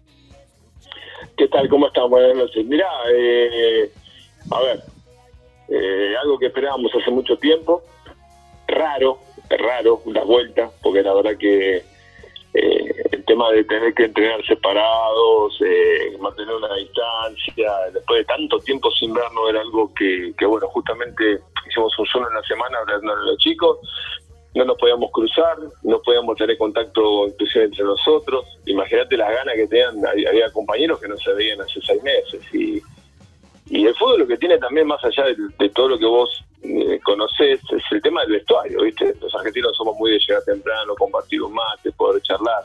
Entonces eso hizo que sea todo un poquito más raro, más frío si se quiere. Pero después los chicos lo entendieron muy bien. Físicamente llegaron impecables, gracias a Dios. La verdad que todo cumplieron con la rutina de entrenamiento que íbamos dando día a día. Y bueno, acá, adaptándonos a esta nueva etapa, en esta primera semana, eh, bueno, con estos primeros eh, cuatro entrenamientos que llevamos, que, que, que vienen muy bien. ¿Cómo, cómo fue eh, entrenar en, en cuarentena? Me, refiero a, bueno, cómo, cómo, fue el proceso. Sé que hubo, digo, a, algunas, eh, algunos entrenamientos vía Zoom, eh, pero bueno, ¿cómo fue, digamos, un contexto que realmente nos dejó un poco en la lona a, a todos en, en general? ¿Cómo, ¿Cómo fue para, para la villa entrenar en, en cuarentena? Sí, mira, a ver, eh, eh, las primeras semanas, 15 días, 20 días, con una, expectativa grande, adaptándonos, haciendo entrenamiento por Zoom, el profe todos los días bajando la rutina. Y después, viste, hablando con los chicos, nos comentaban que les pasó que cuando veían que esto se prolongaba y se prolongaba y que iba para largo, eh, había días que tenían más ganas, había días que no, entonces hubo que hacer un poquito de psicólogo, fuimos cambiando también la temática de, de los Zoom, primero hablábamos, viste, de cuestiones técnico-tácticas, empecé a cambiar, empecé a buscar charlas con, con otros entrenadores, tuvimos una charla muy linda con Diego La Torre, eh, con coaching, viste, fuimos tratando de, no, sé si la palabra sería entretener al jugador, pero mantenerlos enfocados en algo que vinculado al fútbol y a la vez eh, salir de una rutina, porque muchos de ellos, viste, tenían que entrenar dentro de un departamento, no tenían las posibilidades. Esta última etapa acá en La Plata que permitieron salir a correr fue muy beneficioso. Eh, entonces, viste que ya podía salir en grupos de a dos, entonces ya se juntaban, empezaron a hacer algunos trabajitos y ahí ya fue que vieron más cerca la vuelta al entrenamiento, ¿no? Con el contacto con la naturaleza. Y esto último fue, fue muy bueno. Hola Jorge, ¿cómo estás? Bueno, primero Lucas Torres te, te saluda. Eh, decirte que es un honor tenerte con nosotros. Bueno, quería preguntarte por, eh, las herramientas con, las que cuenta Villa San Carlos, ¿sí? Entendemos que en este contexto de pandemia no, todos los clubes tienen las mismas posibilidades. Está claro que los, grandes se ven más eh, beneficiados o los chicos eh, se ven perjudicados. Y en este caso Villa San Carlos, quería que me comentes eh, qué opinás con respecto a, esto, ¿no? A quizás la falta de recursos y cómo piensan paliarla. Bueno, nosotros, gracias a Dios, alquilamos un predio muy lindo que hay acá en La Plata, que es el de Zen. Eh, eso nos dio la posibilidad, viste, de poder entrenar. Hicimos eh, en total eh, cuatro burbujas y una de arqueros. Entonces nosotros lo que hacemos es, eh, con diferencias horarias, no se cruzan nunca. Tenemos dos canchas, entonces un grupo entrena con, con, Lucas, el otro grupo entrena con Mauro Palacio, otro entrena con Adrián Alves, el otro conmigo. Entonces los chicos no se cruzan y tenemos las posibilidades de poder hacerlo, ¿viste? Porque si tuvieras una sola cancha, tendrías que trabajar cuatro turnos. Se hace largo, se hace muy largo porque tenés que llegar, tenés que preparar el ejercicio, pues llevar los, los elementos, las pesas, todo al aire libre. Termina un grupo, hay que sanitizar todo hay media hora entre un grupo y otro para poder tener ese tiempo de poder hacerlo. Eh, llegan los otros, el otro grupo y ahí tenemos hasta una ruta, viste, de, circulación para que los jugadores no, no se crucen. Entonces, viste, está bueno, está bueno, o sea, está bueno en el sentido que lo pudimos desarrollar. Eh, otra de las cosas que hicimos, formar los grupos de acuerdo a cómo vienen los chicos, no vienen más de a dos en auto, eh, viste, pues una forma también de poder cumplir con el protocolo. Y bueno, y nosotros somos un poquito eh, una isla, eh, porque todos los jugadores viven acá en La Plata, una- en la zona de La Plata. En cambio, por ahí hay equipos en Capital que jugadores que vienen de provincia, de, de- de- del centro, que necesitan los medios de transporte. Nosotros, gracias a Dios, los pudimos arreglar y eso ha sido una ventaja. Jorge, te, te consulto cómo, cómo fue un poco esta primera rutina de, de trabajo de- del día lunes. Eh, sé que, que también contás con, con un jugador que, que ha vuelto a la villa de- después de, un préstamo, que, que es Matías Brianese, con cómo lo viste a, a él. eh, y, básicamente, bueno, cu- cuáles notas que, fueron los, los resultados de estos primeros entrenamientos. No, bien, bien. físicamente está, está bien, está impecable. eh, eh, tuvo un paso ahí por, eh, por italiano. Nosotros lo que buscamos era que pueda tener un poquito más de continuidad. Bueno, por ahí deportivamente no, no, no fue un buen año para, para italiano, para el club. Eh, y la verdad que lo vi bien, lo vi bien, con muchas ganas. todos los chicos han vuelto muy bien. Y eso es una tranquilidad para mí, ¿viste? No hemos tenido, gracias a Dios. La única mancha fue la lesión de Chino Silva. Que, que, bueno, justo haciendo el entrenamiento se le cortó el tendón de Aquiles, ¿viste? Y no con nosotros ahora, sino que fue justo dos días antes de la cuarentena. Esa es la única pena. Eh, pero bueno, gracias a Dios ya lo operaron, ya está muy bien en plena recuperación.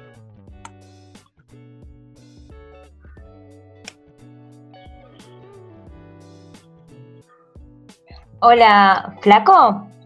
¿Te puedo decir Flaco? Habla Mar, ¿cómo estás? Sí, sí. Te hago una consulta. Eh, ¿Qué desafíos pensás que va a atravesar el fútbol argentino y principalmente el club? No, a ver, eh, adaptarse a toda esta etapa. Eh, lo que pasa es que todavía hay mucha incertidumbre, viste que ni siquiera sabemos cuál va a ser el formato del torneo. Así que mucho no te puedo decir, sinceramente. Eh, pero bueno, esperemos que, mm, que se resuelva de la mejor manera, de la mejor forma, que, que, eh, y, y, bueno, que los jugadores se puedan eh, adaptar rápido, viste, en este proceso de, volver a entrenar. O sea, es, es raro, es raro, es raro. No, no, no, no hay una explicación lógica tampoco y no sabemos con lo que nos vamos a encontrar. Eh, recién cuando empieza a volver la Superliga, esperemos a algunos resultados, viste. Eh, Flaco, en, ese sentido me, preguntaba, digo, hoy eh, habló Marcelo Tinelli y dijo que quizás la Superliga vuelva entre el 16 y el 23 de, octubre. ¿Ustedes tienen expectativas de volver a jugar en, lo que queda de, este año o, o ya eh, avisoran una vuelta eh, entrado el 2021? No, no, nosotros deberíamos empezar en noviembre, mediados de noviembre, la fecha que pusieron para, para el ascenso. Para la B Metro puntualmente, la reunión de ayer. Así que ahí apuntamos, más o menos unos 45 días de, de poder entrenar. Y bueno, en ese sentido, y quizás para, para ir cerrando, ¿cómo, cómo ves eh, a, a la villa eh, en, en la B metropolitana? ¿Qué, qué- a, a qué apuntan o bueno, cuáles son los, los objetivos que, que se han puesto, digo, en, en medio de, de esta incertidumbre también? eh, a, Mira. a qué, ¿A qué se aspira? Nosotros, eh, sinceramente, como todo equipo recién ascendido, eh, nuestra apertura lo que ansiábamos era poder hacer una buena campaña, estabilizarnos en la categoría. Gracias a Dios, los chicos tuvieron un año muy bueno, pudimos eh, lograr un subcampeonato, clasificar para la Copa Argentina. Y ahora en el torneo de clausura también veníamos muy bien dentro de las posiciones de, reducido. Y bueno, ahora cambia todo, porque si bien todavía no se conoce bien el formato, saben que todos los equipos van a tener posibilidad de participar. Son cosas que por ahí, bueno, o sea, por ahí no te hace mucha gracia que equipos que no tenían nada, no habían peleado por nada, también tengan la posibilidad de, de, de- de pe- de pelear por el ascenso. Eh, está bueno para ellos, no está bueno para uno que venía ahí arriba y a lo mejor tenés que jugar con, decían a lo mejor un ejemplo, te, te nombran los Andes. Los Andes estaba fuera de reducido, estaba fuera de todo y vos tenés que jugar con un equipo que en seis meses se reforzó eh, con otros jugadores, había un pacto de dirigentes de no contratar ni dejar ir jugadores, nosotros cumplimos con eso, otros equipos no. Entonces es bastante raro, ¿viste? Porque hay equipos que tienen planteles nuevos eh, y hay equipos que aprovecharon para intentar ahora armar un equipo para poder ascender. Entonces es- se desvirtúa mucho, ¿viste? Se desvirtúa mucho. Nosotros tenemos una muy buena base de jugadores, se nos han ido, bueno, el Colo Repo que se retiró, Matías Esproa que, que fue a la B Nacional a jugar a Bronda Drogué y Altamirano que fue a Gimnasia y Grima de Jujuy, que fue en beneficio de, de ellos. El único jugador que no quiso continuar fue Wilson Gómez, por una decisión propia. Y también lo otro es que nosotros no pensamos incorporar porque eh, a todos, al cuerpo técnico y jugadores se nos bajó el presupuesto eh, económico, por una cuestión de poder cumplir con todo. Entonces imagínate que no voy a traer un refuerzo, eh, o sea, antes de traer un refuerzo y gastar un dinero, habría que, que los jugadores vuelvan a cobrar lo que ganaban antes. Entonces, eh, ¿a qué aspiramos? A- con lo que tenemos pelear, a intentar eh, ascender. O sea, porque es un reducido. Es un campeonato raro y bueno, no, o sea, que está preparado porque, lo- viste, ¿qué, qué tienen los reducidos? Eh, primero que, o sea, que ya arrancás a jugar una final, no es que vas a jugar para clasificar. Entonces vos ya tenés que estar bien desde el primer partido. Por eso te decía la incertidumbre y no saber bien Claro. cómo está el equipo. Flaco, te quería preguntar, eh, bueno, tenemos el, ejemplo quizás de Europa y bueno, acá en, Sudamérica eh, con la Copa Libertadores, sí, eso es lo que, lo que más hemos visto. Eh, ¿qué, que se va a reanudar todo y si se puede de alguna manera imitar o qué es lo que se debe imitar y qué es lo que no de, de lo que se vio tanto en el fútbol europeo como el, como el sudamericano, adaptado siempre a las, a las ligas no de primera división, ¿no? Estamos hablando de Villa San Carlos que eh, quita el ascenso. Sí, eh, a ver, eh, es raro también el hecho por ahí, viste, de, de- de jugarse en público. Eh, hay varias cuestiones por ahí que, que van a ser llamativas y van a ser diferentes. Eh, pasa que el fútbol, vos me hablabas del fútbol europeo, uno mira la liga, es un fútbol totalmente diferente al nuestro, no, no, no- al del ascenso, sobre todo, no, no tiene muy, mucho parecido. Eh, fíjate que, por ejemplo, eh, hay mucha prioridad, viste, intentar salir jugando, vi que le convirtieron muchísimos goles, a veces hasta por arriesgar de más, viste, en el sentido de, de esas salidas. Entonces, eh, ellos han, re- han reanudado campeonatos, nosotros tenemos que jugar finales. Entonces, me parece que eso también va a ser diferente. Flaco, la, la última para, para terminar, eh, co- corriéndonos quizás un poco de, de lo futbolístico y preguntándote más por, por un deseo personal, eh, te, te gustaría eh, entrenar un equipo de primera división? Y sí, es un sueño que tengo, que todavía no, no pude hacerlo acá en Argentina. Eh, sí, sí lo puedo hacer afuera del país, ¿no? en Uruguay, en, en Colombia. Y bueno, hay que, hay que esperar la oportunidad. La única forma de llegar ahí es, es trabajando bien donde vos estás. Lo que pasa que, bueno, somos un país que, que tiene excelentes entrenadores eh, y es, a veces es difícil encontrar el lugar, ¿no? Pero sí, sería un sueño. La verdad que sería algo que me gustaría muchísimo para lo que me preparo día a día. Bueno, Flaco, ojalá que, se te cumpla. Nosotros te, despedimos. Muchas gracias por, el contacto, que sabemos que hasta ahora siempre es complicado y, te mandamos un, beso muy grande y bueno, eh, obviamente eh, lo mejor para, la villa en lo que se viene. Bueno, le agradecido soy yo, chicos. Le mando un abrazo muy grande a todos. Gracias por, por la nota y bueno, nos hablaremos más adelante. Muy bien, ahí pasaba el flaco Vivaldo eh, hablando un poco sobre la actualidad de, la Villa San Carlos y, y del ascenso. Nosotros nos vamos a una pequeña pausa y enseguida seguimos con más No se mancha.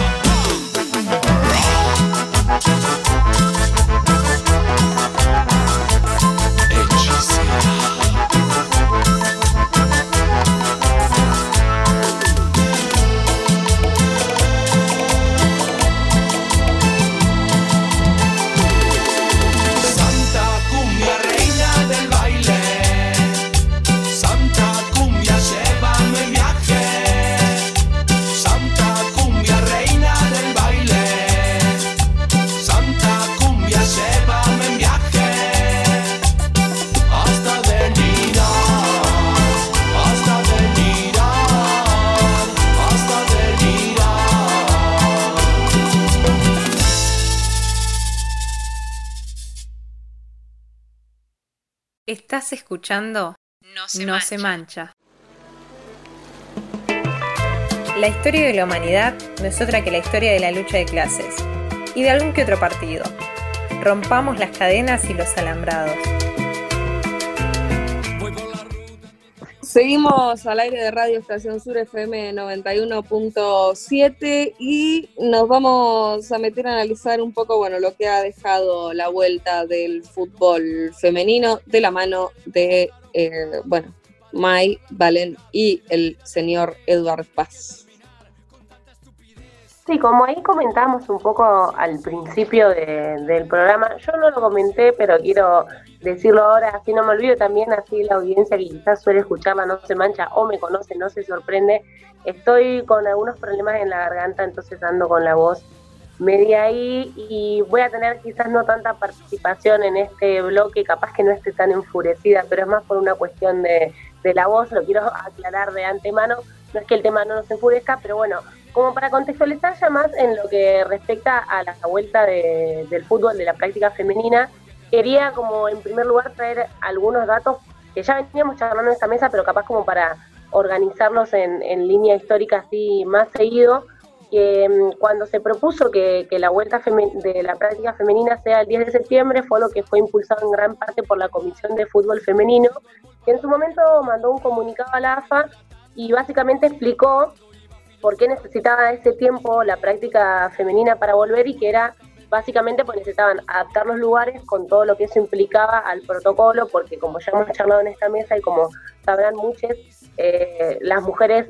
generalmente entrenamos, eh, no entrenamos en las mismas canchas que los hombres o tenemos otros periodos que no están igual de condicionados en las mismas condiciones y que justamente en este contexto de pandemia eso queda más a las claras porque hay un virus y se necesitan un montón de protocolos y bueno, lo que se estaba charlando es que había un montón de, lugares de entrenamiento, de vestuarios que no cumplían con esos requisitos, entonces por alguna de las cosas que se pedía que haya más plazo era por eso, también para poder, bueno, eh, establecer todas las medidas sanitarias que eran necesarias, organizar también el traslado de, las jugadoras de, de sus casas a las canchas, porque hay otro punto que es importante y que ya lo hemos charlado en esta mesa, la mayoría de las jugadoras no cuentan con movilidad propia, a diferencia de quizás los jugadores de, de primera, pero bueno, ya hemos charlado en esta mesa también las diferencias salariales y económicas que hay en ambos casos, entonces me parece que eso también queda a las claras por eso. Y bueno, una serie de cosas más que básicamente tienen que ver con esa diferencia estructural de por qué las mujeres no podían también volver a entrenar eh, tan rápidamente. Posterior a eso, y viendo también un poco cómo avanzó el panorama, toda esta oleada que nosotros ya vimos con descontagiadas en Boca, y etcétera, etcétera, se reunieron a través de Zoom la misma comisión de fútbol femenino y charlaron que una fecha buena para la vuelta iba a ser el 28 de septiembre, que la idea era alargarlo un poco más de, de dos semanas esa vuelta. Eh, 28 de septiembre fue este lunes en el que algunos equipos de, de la primera división del fútbol femenino volvieron a, a entrenarse desde el comienzo de estos protocolos, como ya lo charlamos la semana pasada, el fútbol masculino ya estaría en otro eslabón de este protocolo. Bueno, no, las mujeres estarían entrenando a grupos de A6, o esto fue por lo menos lo que hicieron el lunes, y algunos de los equipos que volvieron a entrenar fueron Boca, River, San Lorenzo, Racing, Estudiantes, Rosario Central, y ahí Valen también nos iba a contar un poco cómo, cómo dieron los resultados de esos testeos. Sí, yo brevemente voy a hacer un repaso de los equipos de la región. En estudiantes, las jugadoras cuerpo técnico y el staff se realizaron los testeos de diagnóstico el viernes y todos los resultados fueron negativos, según indicó el club de estudiantes, y el lunes reiniciaron las prácticas para todo el plantel. En Villa San Carlos, la jornada de testeos fue el sábado y arrojaron resultados negativos también. Las villeras para cuidar el campo el lunes entrenaron por Zoom y ayer volvieron con los entrenamientos en el campo. Y en gimnasia el plantel se sometió a los hisopados el lunes, mientras que el cuerpo técnico ya se había hecho los testeos el sábado pasado y ayer volvieron a las prácticas ya que todos los resultados también fueron negativos. Hasta el martes solo salieron tres positivos en Rosario Central, los cuales eh, ya se encuentran aislados y no sé si a lo largo de estos días aparecerá algún otro positivo, así que esperemos, esperemos que no. Porque, bueno, como saben, eh, nosotros grabamos los martes y esto está saliendo los jueves. Eh, Y bueno, y también hay que aclarar que eh, algunos clubes todavía no se saben cuándo vuelven los entrenamientos y cuándo se van a realizar los testeos, como en Guayurquiza, que no confirmó fecha oficial, pero según se informó podría volver en aproximadamente 15 días. Y por otro lado está Defensores de Belgrano, que todavía no confirmó ninguna fecha. Sí, por ahí también para aportar a eso y sabiendo que tenemos bastante tela para cortar, podríamos decir, en lo que respecta a la vuelta general del fútbol. Eh, eh, por ahí, para no, irme con este tema, eh, se plantean un par de, de, preguntas a partir de eso, ¿no? Porque por ahí las más, las primeras o las principales son de por qué solamente se, se están volviendo solamente los equipos que son justamente, o los clubes grandes del fútbol argentino, y en el caso de la Guay u, otros equipos, eh, no están volviendo. Eh, y ahí se presenta justamente eso, de que justamente, para la redundancia, justamente no tienen el mismo apoyo económico, no tienen la misma capacidad, no tienen el mismo motor para impulsar, para impulsar todo esto que conlleva eh, cumplir con el protocolo para poder empezar a practicar y ya te demuestra que van a estar en desventaja, quieras o no, están en, desventaja con, sus colegas o con los equipos eh, con, los que van a competir en algún momento. Y, la verdad que, te, llama mucho la atención, porque si bien AFA eh, da un par de, testeos para hacer, eh, hasta ahí nomás llegó el amor, llegó la comprensión, porque bien como decía Maya, el, fútbol femenino se tiene que mover por sí solo. O sea, las jugadoras, hay muchas que no poseen esa capacidad para moverse, no tienen un auto, no tienen por ahí nada, o se movían por una, por cuestiones de, de, mm, transporte público. Y, bueno, en los jugadores en un principio siempre se dijo, bueno, si no tienen con qué moverse, listo, le damos algo por parte de la AFA para que se muevan o, lo vamos a buscar o lo que sea para que empiece a jugar. Y acá en este caso no se ve eso reflejado. Otra pregunta que, me lleva por ahí a, debatir con respecto a esto es que ningún medio hegemónico de comunicación o, por ahí muy pocos hablan de, los testeos. Eh, yo busqué incluso información de, por fuera, podríamos decir, porque tanto la UEFA, partidos en, Europa del fútbol femenino se están jugando, se terminó de jugar la UEFA Europa League femenina. Eh, y tampoco hay, hay, o sea, yo como para hacer una comparativa con respecto para, a qué va encaminado el fútbol argentino o el fútbol de Argentina femenino, ¿no? Decir, bueno, ¿a dónde, a dónde nos podemos ver? ¿Qué, qué, qué expectativa se tiene? ¿Se están fijando en algo? ¿Se están viendo reflejado? Y la verdad es que noticias tampoco hay. La verdad que eso llama la atención porque eh, que no se comuniquen esas cosas y solamente se comuniquen las, la de los, de los hombres, caso de que, bueno, se dieron positivos en todas, en todas las ligas. Ahora, en el día de ayer se dieron 10, 10 casos positivos eh, del, fútbol, del fútbol masculino en el Liverpool, después también en, Brasil hay una posibilidad de que el Flamengo pierda puntos y pierda incluso la, la, posibilidad de avanzar en la Copa Libertadores en el masculino y así. Y la verdad es que, es penoso porque, nada, por una cuestión de que simplemente quieren que, avance el fútbol, pero eh, los clubes por ahí no están capacitados sanitariamente para poder dar esos avances o esos pasos, y sin embargo se sigue apurando todo, ¿no? Y yo creo que por ahí el, hecho de, de, verlo por ahí, ¿no? Del vaso medio vacío, vaso medio lleno, con respecto al fútbol femenino, ¿no? De, decir, bueno, ah, empezaron tarde, por una cuestión de que, no porque, ay, bueno, no, porque las queremos cuidar, no sé qué, no, empezaron tarde porque no, no, se, no le querían meter plata, porque no, se, no, se, no tenían cómo hacer arrancar el fútbol femenino. Y después, el vaso medio lleno, eh, por suerte se, permitió esto, porque si hubiese eh, arrancado antes, eh, era muy probable que, haya sido una catástrofe porque no estaban en las mismas condiciones que los masculinos el femenino. No sé si me entiendo con el punto donde voy. ¿Me comprendo? Ahí no sé si alguna quiere mencionar algo de mis compañeras con respecto a este tema, si no por ahí también ir avanzando en cuestión de lo que le decía que hay bastante tela para cortar, algo de que mencionar también es que eh, la AFA autorizó justamente también la vuelta del fútbol, del futsal y de,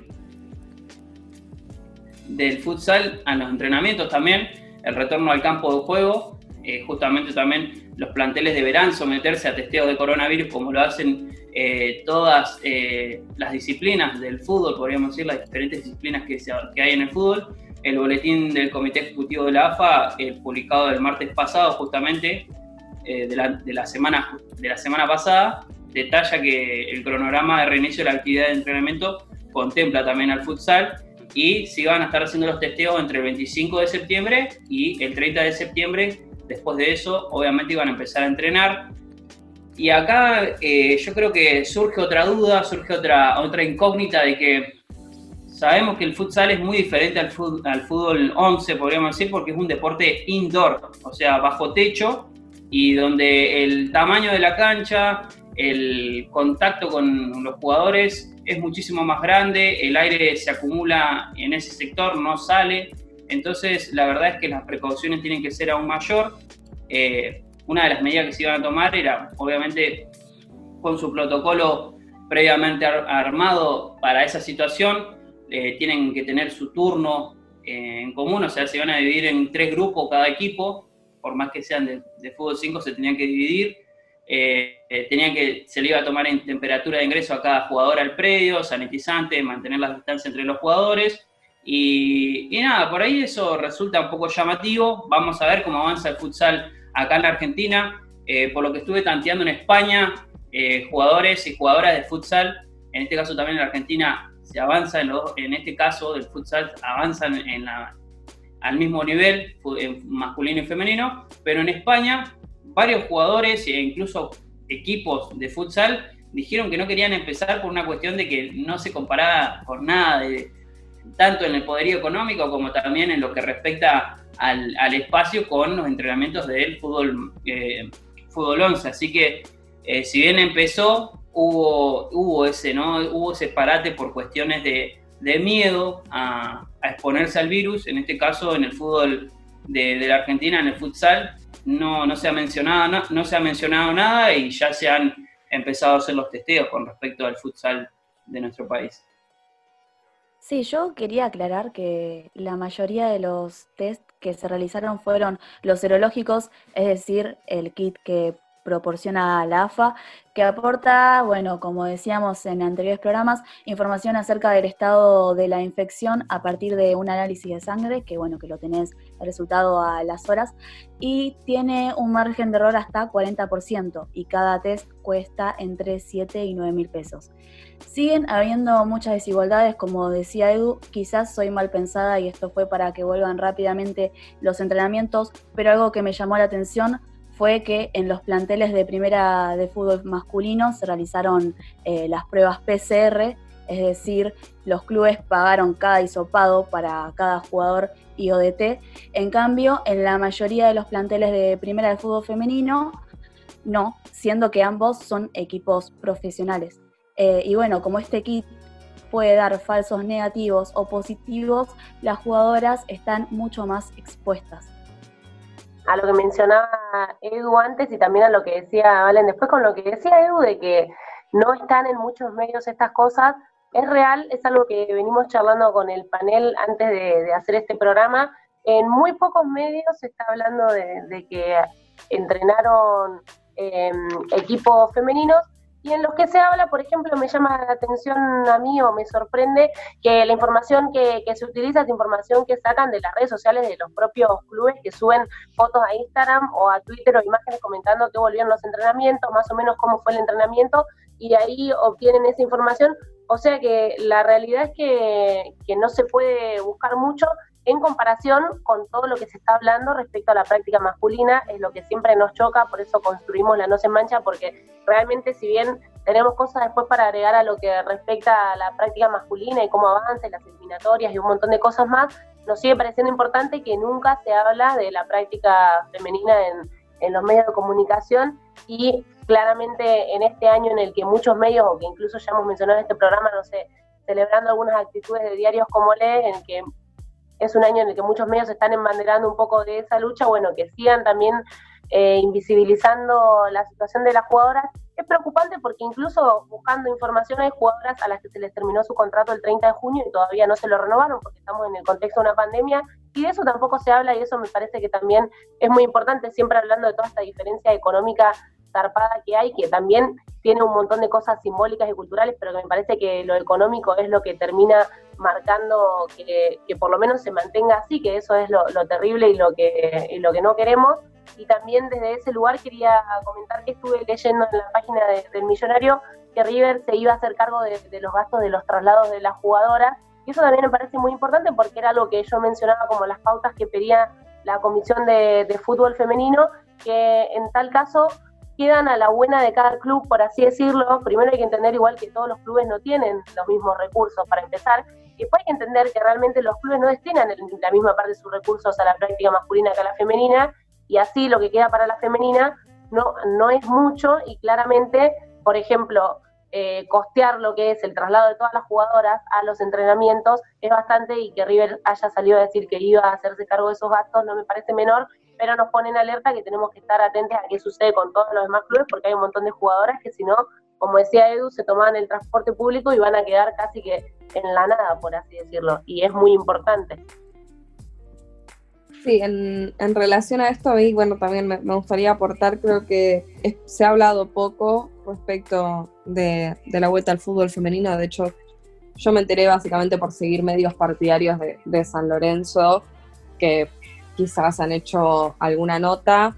Eh, sí, obviamente eh, me tomé el trabajo como de entrar a, particularmente a los medios partidarios de, San Lorenzo. Eh, incluso, digo, hay un medio partidario de San Lorenzo del cual yo soy, formo parte. Se publicó una nota, le hice la, la crítica pertinente al compañero que, que la publicó. Primero eh, hice un planteo respecto de, eh, hay diversas pestañas, ¿no? Una pestaña que es fútbol profesional. Y dentro de esa pestaña de fútbol profesional se postean las noticias del fútbol masculino. Cuando se postea la, eh, que volvieron las prácticas del fútbol femenino, no entra dentro de la pestaña de fútbol profesional, entra como en otros deportes. Eh, esa fue la, primera crítica que le hice a un medio en el cual yo trabajo. Y segundo, que la nota donde se planteaba básicamente que, eh, en San Lorenzo la- las jugadoras habían vuelto a entrenar, el, eh, comenzaba, la, nota decía las chicas del ciclón. Hablé con el compañero que la escribió, le expliqué algo que la No Se Mancha venimos discutiendo hace bastante, que es, vos no hablás del plantel masculino y ponés los chicos del ciclón se entrenaron esta mañana. ¿Por qué las jugadoras son las chicas? Eh, como que incluso pibas, hasta polémico, eh, o, o, se, o quizás no choca tanto, la- las chicas como que sí choca un montonazo, o sea, al menos a mí me pasa de lo leo y es como uh, fuertísimo. Quizás porque obviamente tenemos un montón de, de discusiones dadas, de hecho eh, el compañero me respondió muy, muy correctamente, ¿no? Que eh, para él pasó como absolutamente desapercibido y que agradecía el, el aporte desde esta mirada. Eh, pero me parece interesante hablar un poco de eso, ¿no? Esto, no, no, no me fijé cómo fue con el resto de los clubes que volvieron a los entrenamientos, pero imagino que no habrá sido, eh, que, habrá sido de, manera similar, incluso pi- pienso en San Lorenzo, que es un club que tiene protocolo de género y que eh, incluso se empezaron a dar capacitaciones dentro de, este protocolo para los propios periodistas eh, partidarios. Entonces me, parece que, digo, bueno, si ah, siguen apareciendo esas cosas, creo que, es algo a tener en cuenta y después en relación a esto que decía Valen, o sea, creo que es algo a plantearse y que para mí debería ser discutido en todos los medios porque eh, a las jugadoras se les hizo un test serológico que tiene un 60% de efectividad, o sea, básicamente se están entrenando sin saber siquiera si tienen COVID con el riesgo que eso representa. Eso me parece que es vergonzoso eh, en, relación a lo que se ha avanzado en, fútbol, en el fútbol eh, femenino en, en general, me parece que es vergonzoso que estemos frente a una situación de esta naturaleza. Y creo que, que- que lo más vergonzoso es que se, se plantea, digo, si, si algún medio lo, lo ha dicho, se plantea también con cierta naturaleza, como las- se hicieron un test serológico eh, y volvieron a los entrenamientos. Y pasó, y nadie pone en discusión que a los jugadores masculinos se les hicieron un testeo PCR y se pagó 8 lucas cada uno de esos testeos. Eh, me parece que- que- que estas cosas son en las que hay que ir avanzando y, y creo que, que es la Asociación del Fútbol Argentino la que debe estar encima eh, en estas cuestiones. O sea, se, creó dentro de la AFA una, eh, una dirección de equi- equidad, igualdad de género. Bueno, ¿qué está haciendo? Básicamente esa dirección dentro de la eh, casa madre del fútbol argentino, porque básicamente si, si las directivas no salen de un espacio como la AFA, y yo creo que es muy difícil que los clubes cumplan, sobre todo porque básicamente gran parte de la, financiación que reciben los clubes la reciben de, lo que reparte AFA eh, en relación a, varios puntos que, también hemos eh, hablado en, este programa. Entonces, me parece que si AFA no, baja las directivas, también es muy difícil que, los clubes cumplan. Eh, pero bueno, vamos a seguir obviamente analizando lo, que suceda con, nuestro fútbol femenino, que en este espacio es, es más que importante. Sí, para ir cerrando y, ampliando el espectro deportivo, ¿no? Me quería correr un poquito para el lado del tenis y analizar lo que fue, bueno, la, inclusión de Benoit Per en el ATP 500 de Hamburgo, eh, siendo que, bueno, después el jugador francés, después de perder la primera ronda, eh, jugó y declaró que la, organización del torneo lo dejó jugar a pesar de tener coronavirus y de haber dado positivo en el torneo de Hamburgo. Yo me pongo en el lugar de Guido Pela o de Hugo Delien, eh, que no los dejaron jugar el US Open, por ejemplo, eh, porque el cuerpo médico había dado positivo, si ellos ni siquiera habían dado positivo. Está perfecto los que los hayan aislado ellos dos, pero es una muestra más de cómo el deporte y las organizaciones van eligiendo las caras y cómo el show debe continuar para algunos y no debe continuar para otros. ¿sí? En Se Mancha siempre vamos a estar en contra de esto y lo repetimos una y otra vez todas las semanas y no nos vamos a cansar de, de hacerlo.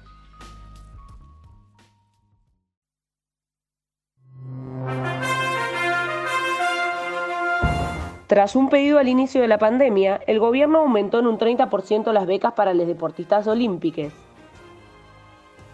La política se dio tras un trabajo en conjunto entre la Confederación Argentina de Deportes y el Comité Olímpico Argentino, sumado a las distintas asociaciones y federaciones que acompañaron el pedido. Dicha medida se aprobó tras una reunión de los dirigentes de las entidades con Matías Lamen, ministro de Turismo y Deporte, e Inés Arrondo, secretaria de Deportes. Asimismo, se firmó una partida por 30 millones para impulsar al mismo sector. Vuelve el público en varias ligas europeas.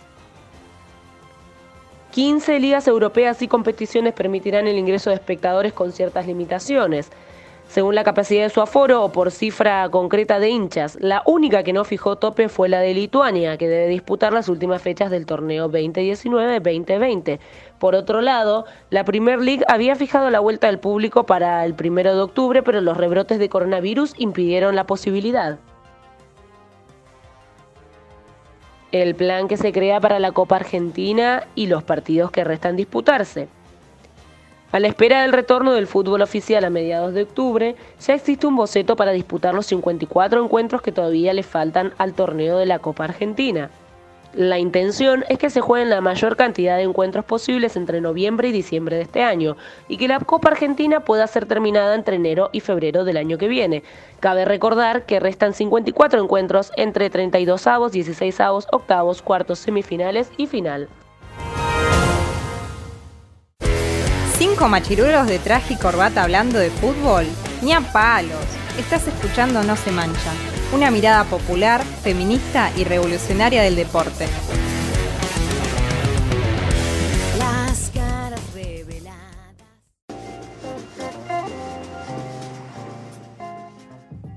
Seguimos al aire de Radio Estación Sur. Te recordamos que nos puedes seguir en nuestras redes sociales, en Facebook como La No Se Mancha Radio y Revista y en Instagram arroba La No Se Mancha. También puedes seguir a la radio Estación Sur 91.7. ¿sí?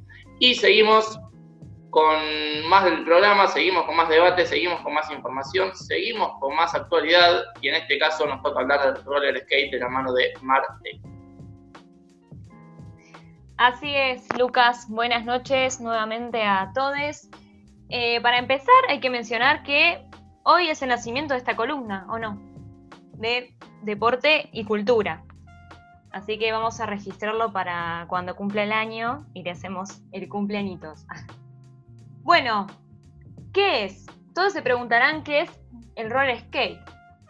Ese, básicamente es el patinaje en rampas o en las calles. Está dentro de la clasificación de los deportes extremos, ya que se considera un patinaje agresivo. Se utilizan patines de dos ejes similares a los artísticos.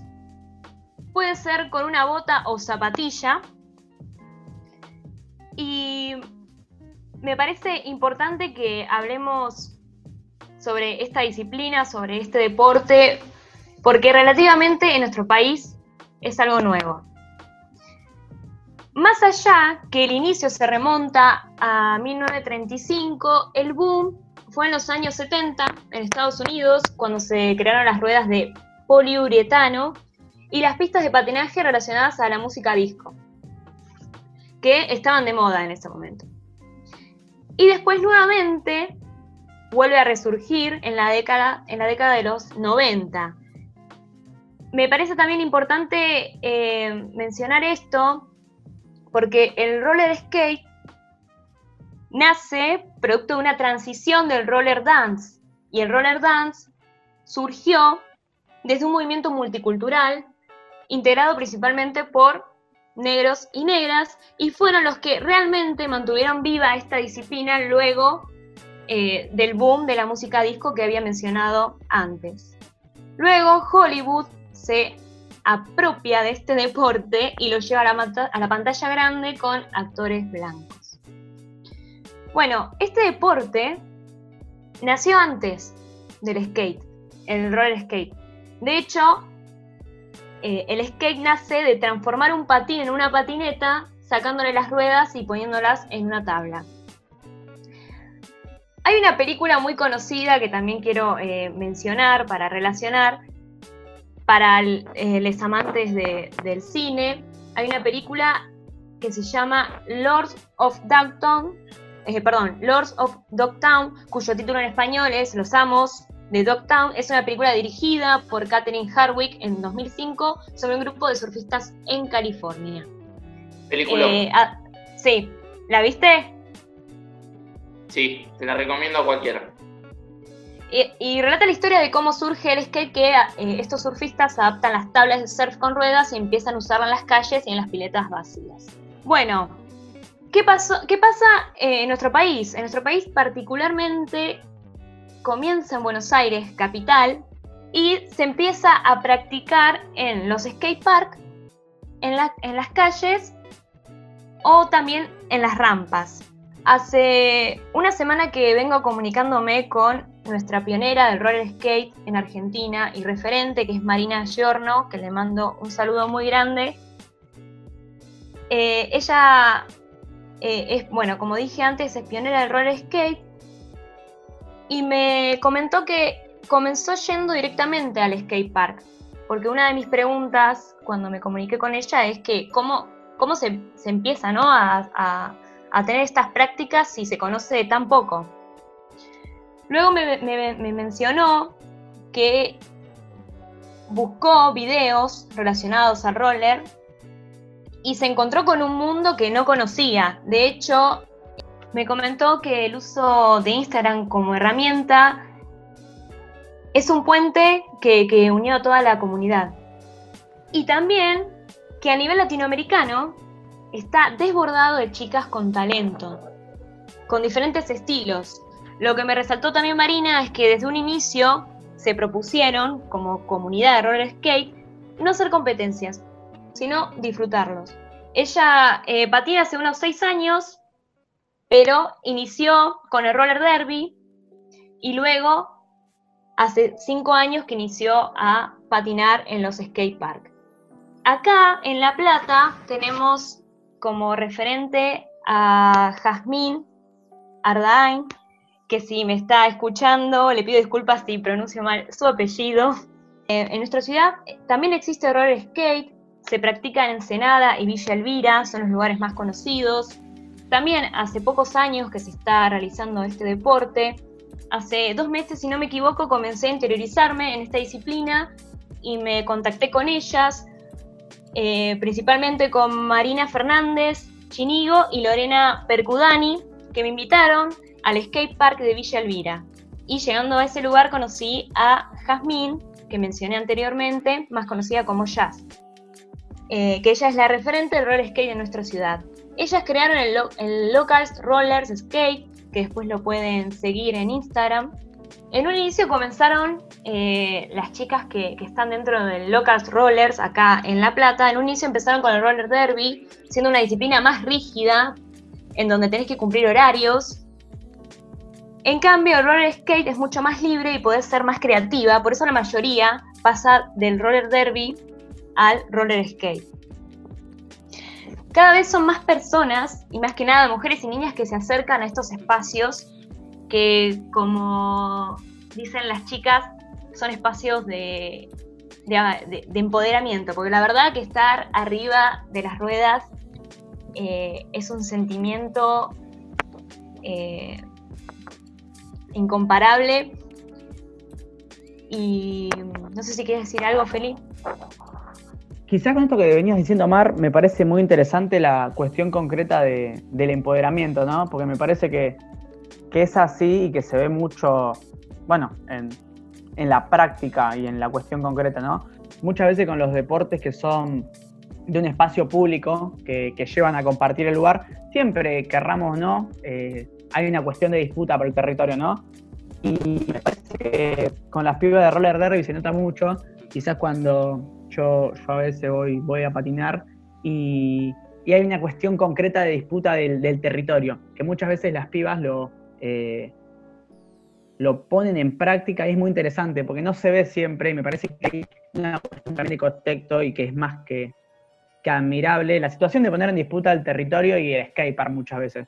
Entonces hay veces que siempre históricamente cuando vos ibas a patinar estaban los que patinaban re piola y vos tenías que irte o utilizar una punta del espacio y no utilizarlo. Bueno, hoy se da un poco vuelta la tortilla y eso es así, se lo puede ver a cualquier lugar que se vaya, donde son las pibas las que también marcan la cancha y los lugares donde, donde ellas patinan y por ahí se hacen esas cosas.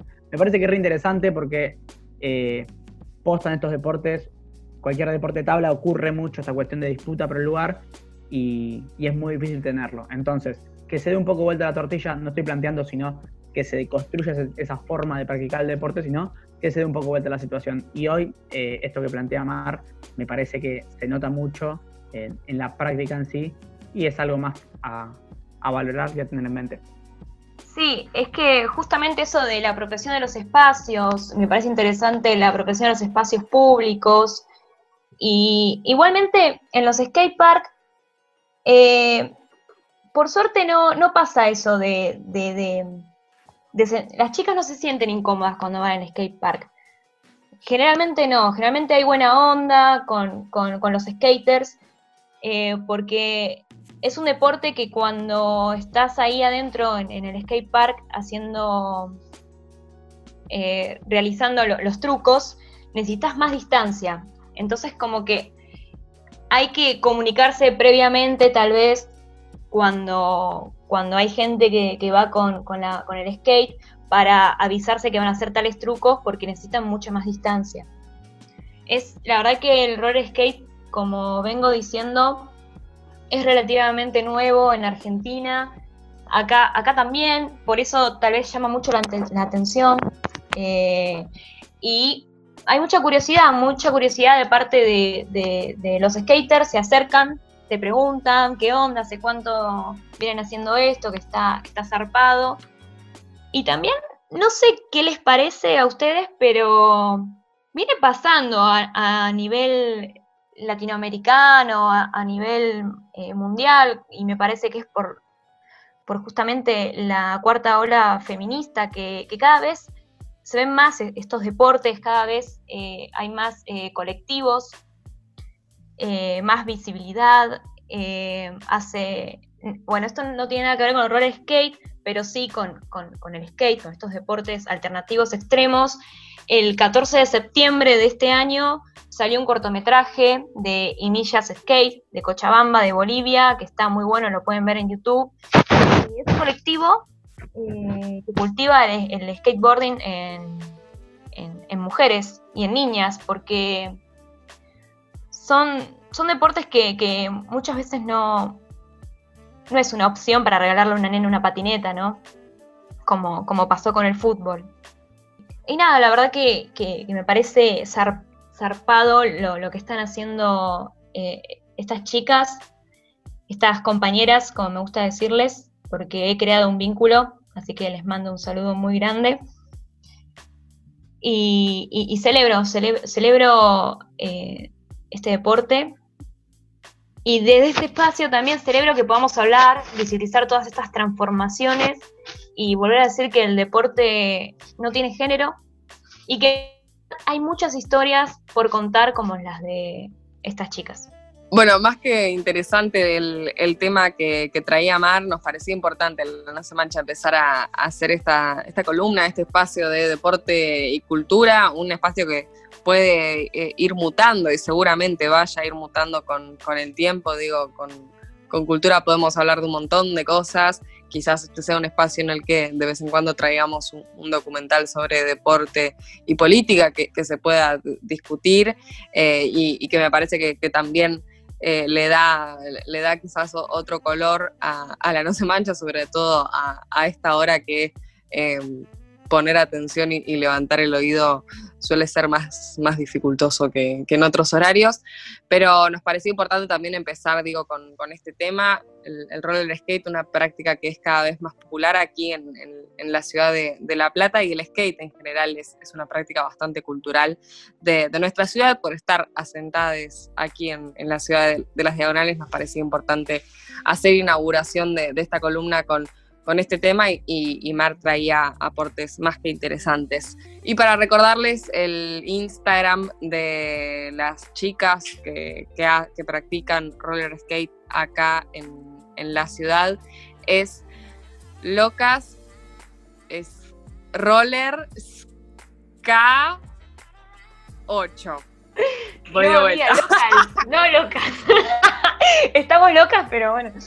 Bueno, y si quieren seguir a las pibas que practican roller skate aquí en, en la ciudad de, de La Plata, hay un Instagram donde, bueno, pueden básicamente chusmear un poco lo que hacen y, contactarlas si así lo desean. El Instagram es local, local, local de acá de La Plata, roller S, porque es rollers, K, eh, SK, medio complejo. Se podría haber hecho un Instagram, la verdad, un poco más simple, pero es, eh, bueno, skate, para quienes practican skate, usualmente se suele abreviar como SK8, porque 8 en inglés es 8, entonces queda roller skate leído de entrada, pero en realidad es arroba local roller, no, encima es local S, local S rollers, obviamente con doble L, K8. Y si no lo entendieron, bueno, mandan un mensaje a la No Se Mancha y les vamos a estar diciendo cuál es el Instagram. Disculpen por las dificultades, nos vamos ahora sí a una pausa y enseguida seguimos con más No Se Mancha.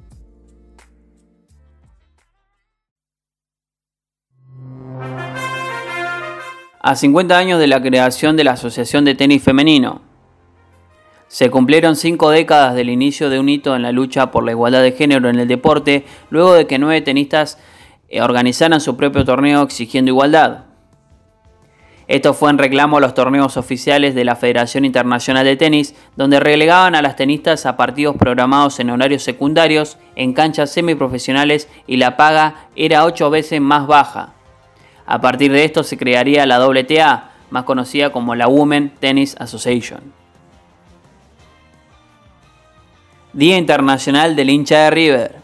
Desde el año 2003, todos los 28 de septiembre los fanas del millonario festejan y muestran su amor por el club en una jornada muy especial. Los fanáticos de la banda roja celebran esta fecha ya que ese día nació el gran Ángel Labruna, el ídolo fundacional de la historia del club que este año estaría cumpliendo 102 años, pero falleció el 19 de septiembre de 1983. El sentimiento nunca cambia, siempre estaremos, eso lo escribió el club en las redes sociales junto a un espectacular video. Cuatro argentines viajan al Mundial de Media Maratón. Joaquín Arbe, Cristina Gómez, Dayana Ocampo y Florencia Borrelli marcarán el regreso del atletismo argentino a una competencia oficial tras la irrupción de la pandemia. La carrera que tendría que haberse disputado en marzo se realizará finalmente el 17 de octubre en Polonia. De esta manera ya es oficial que la delegación nacional estará presente con cuatro corredores que actualmente están en zona de clasificación para los próximos Juegos Olímpicos.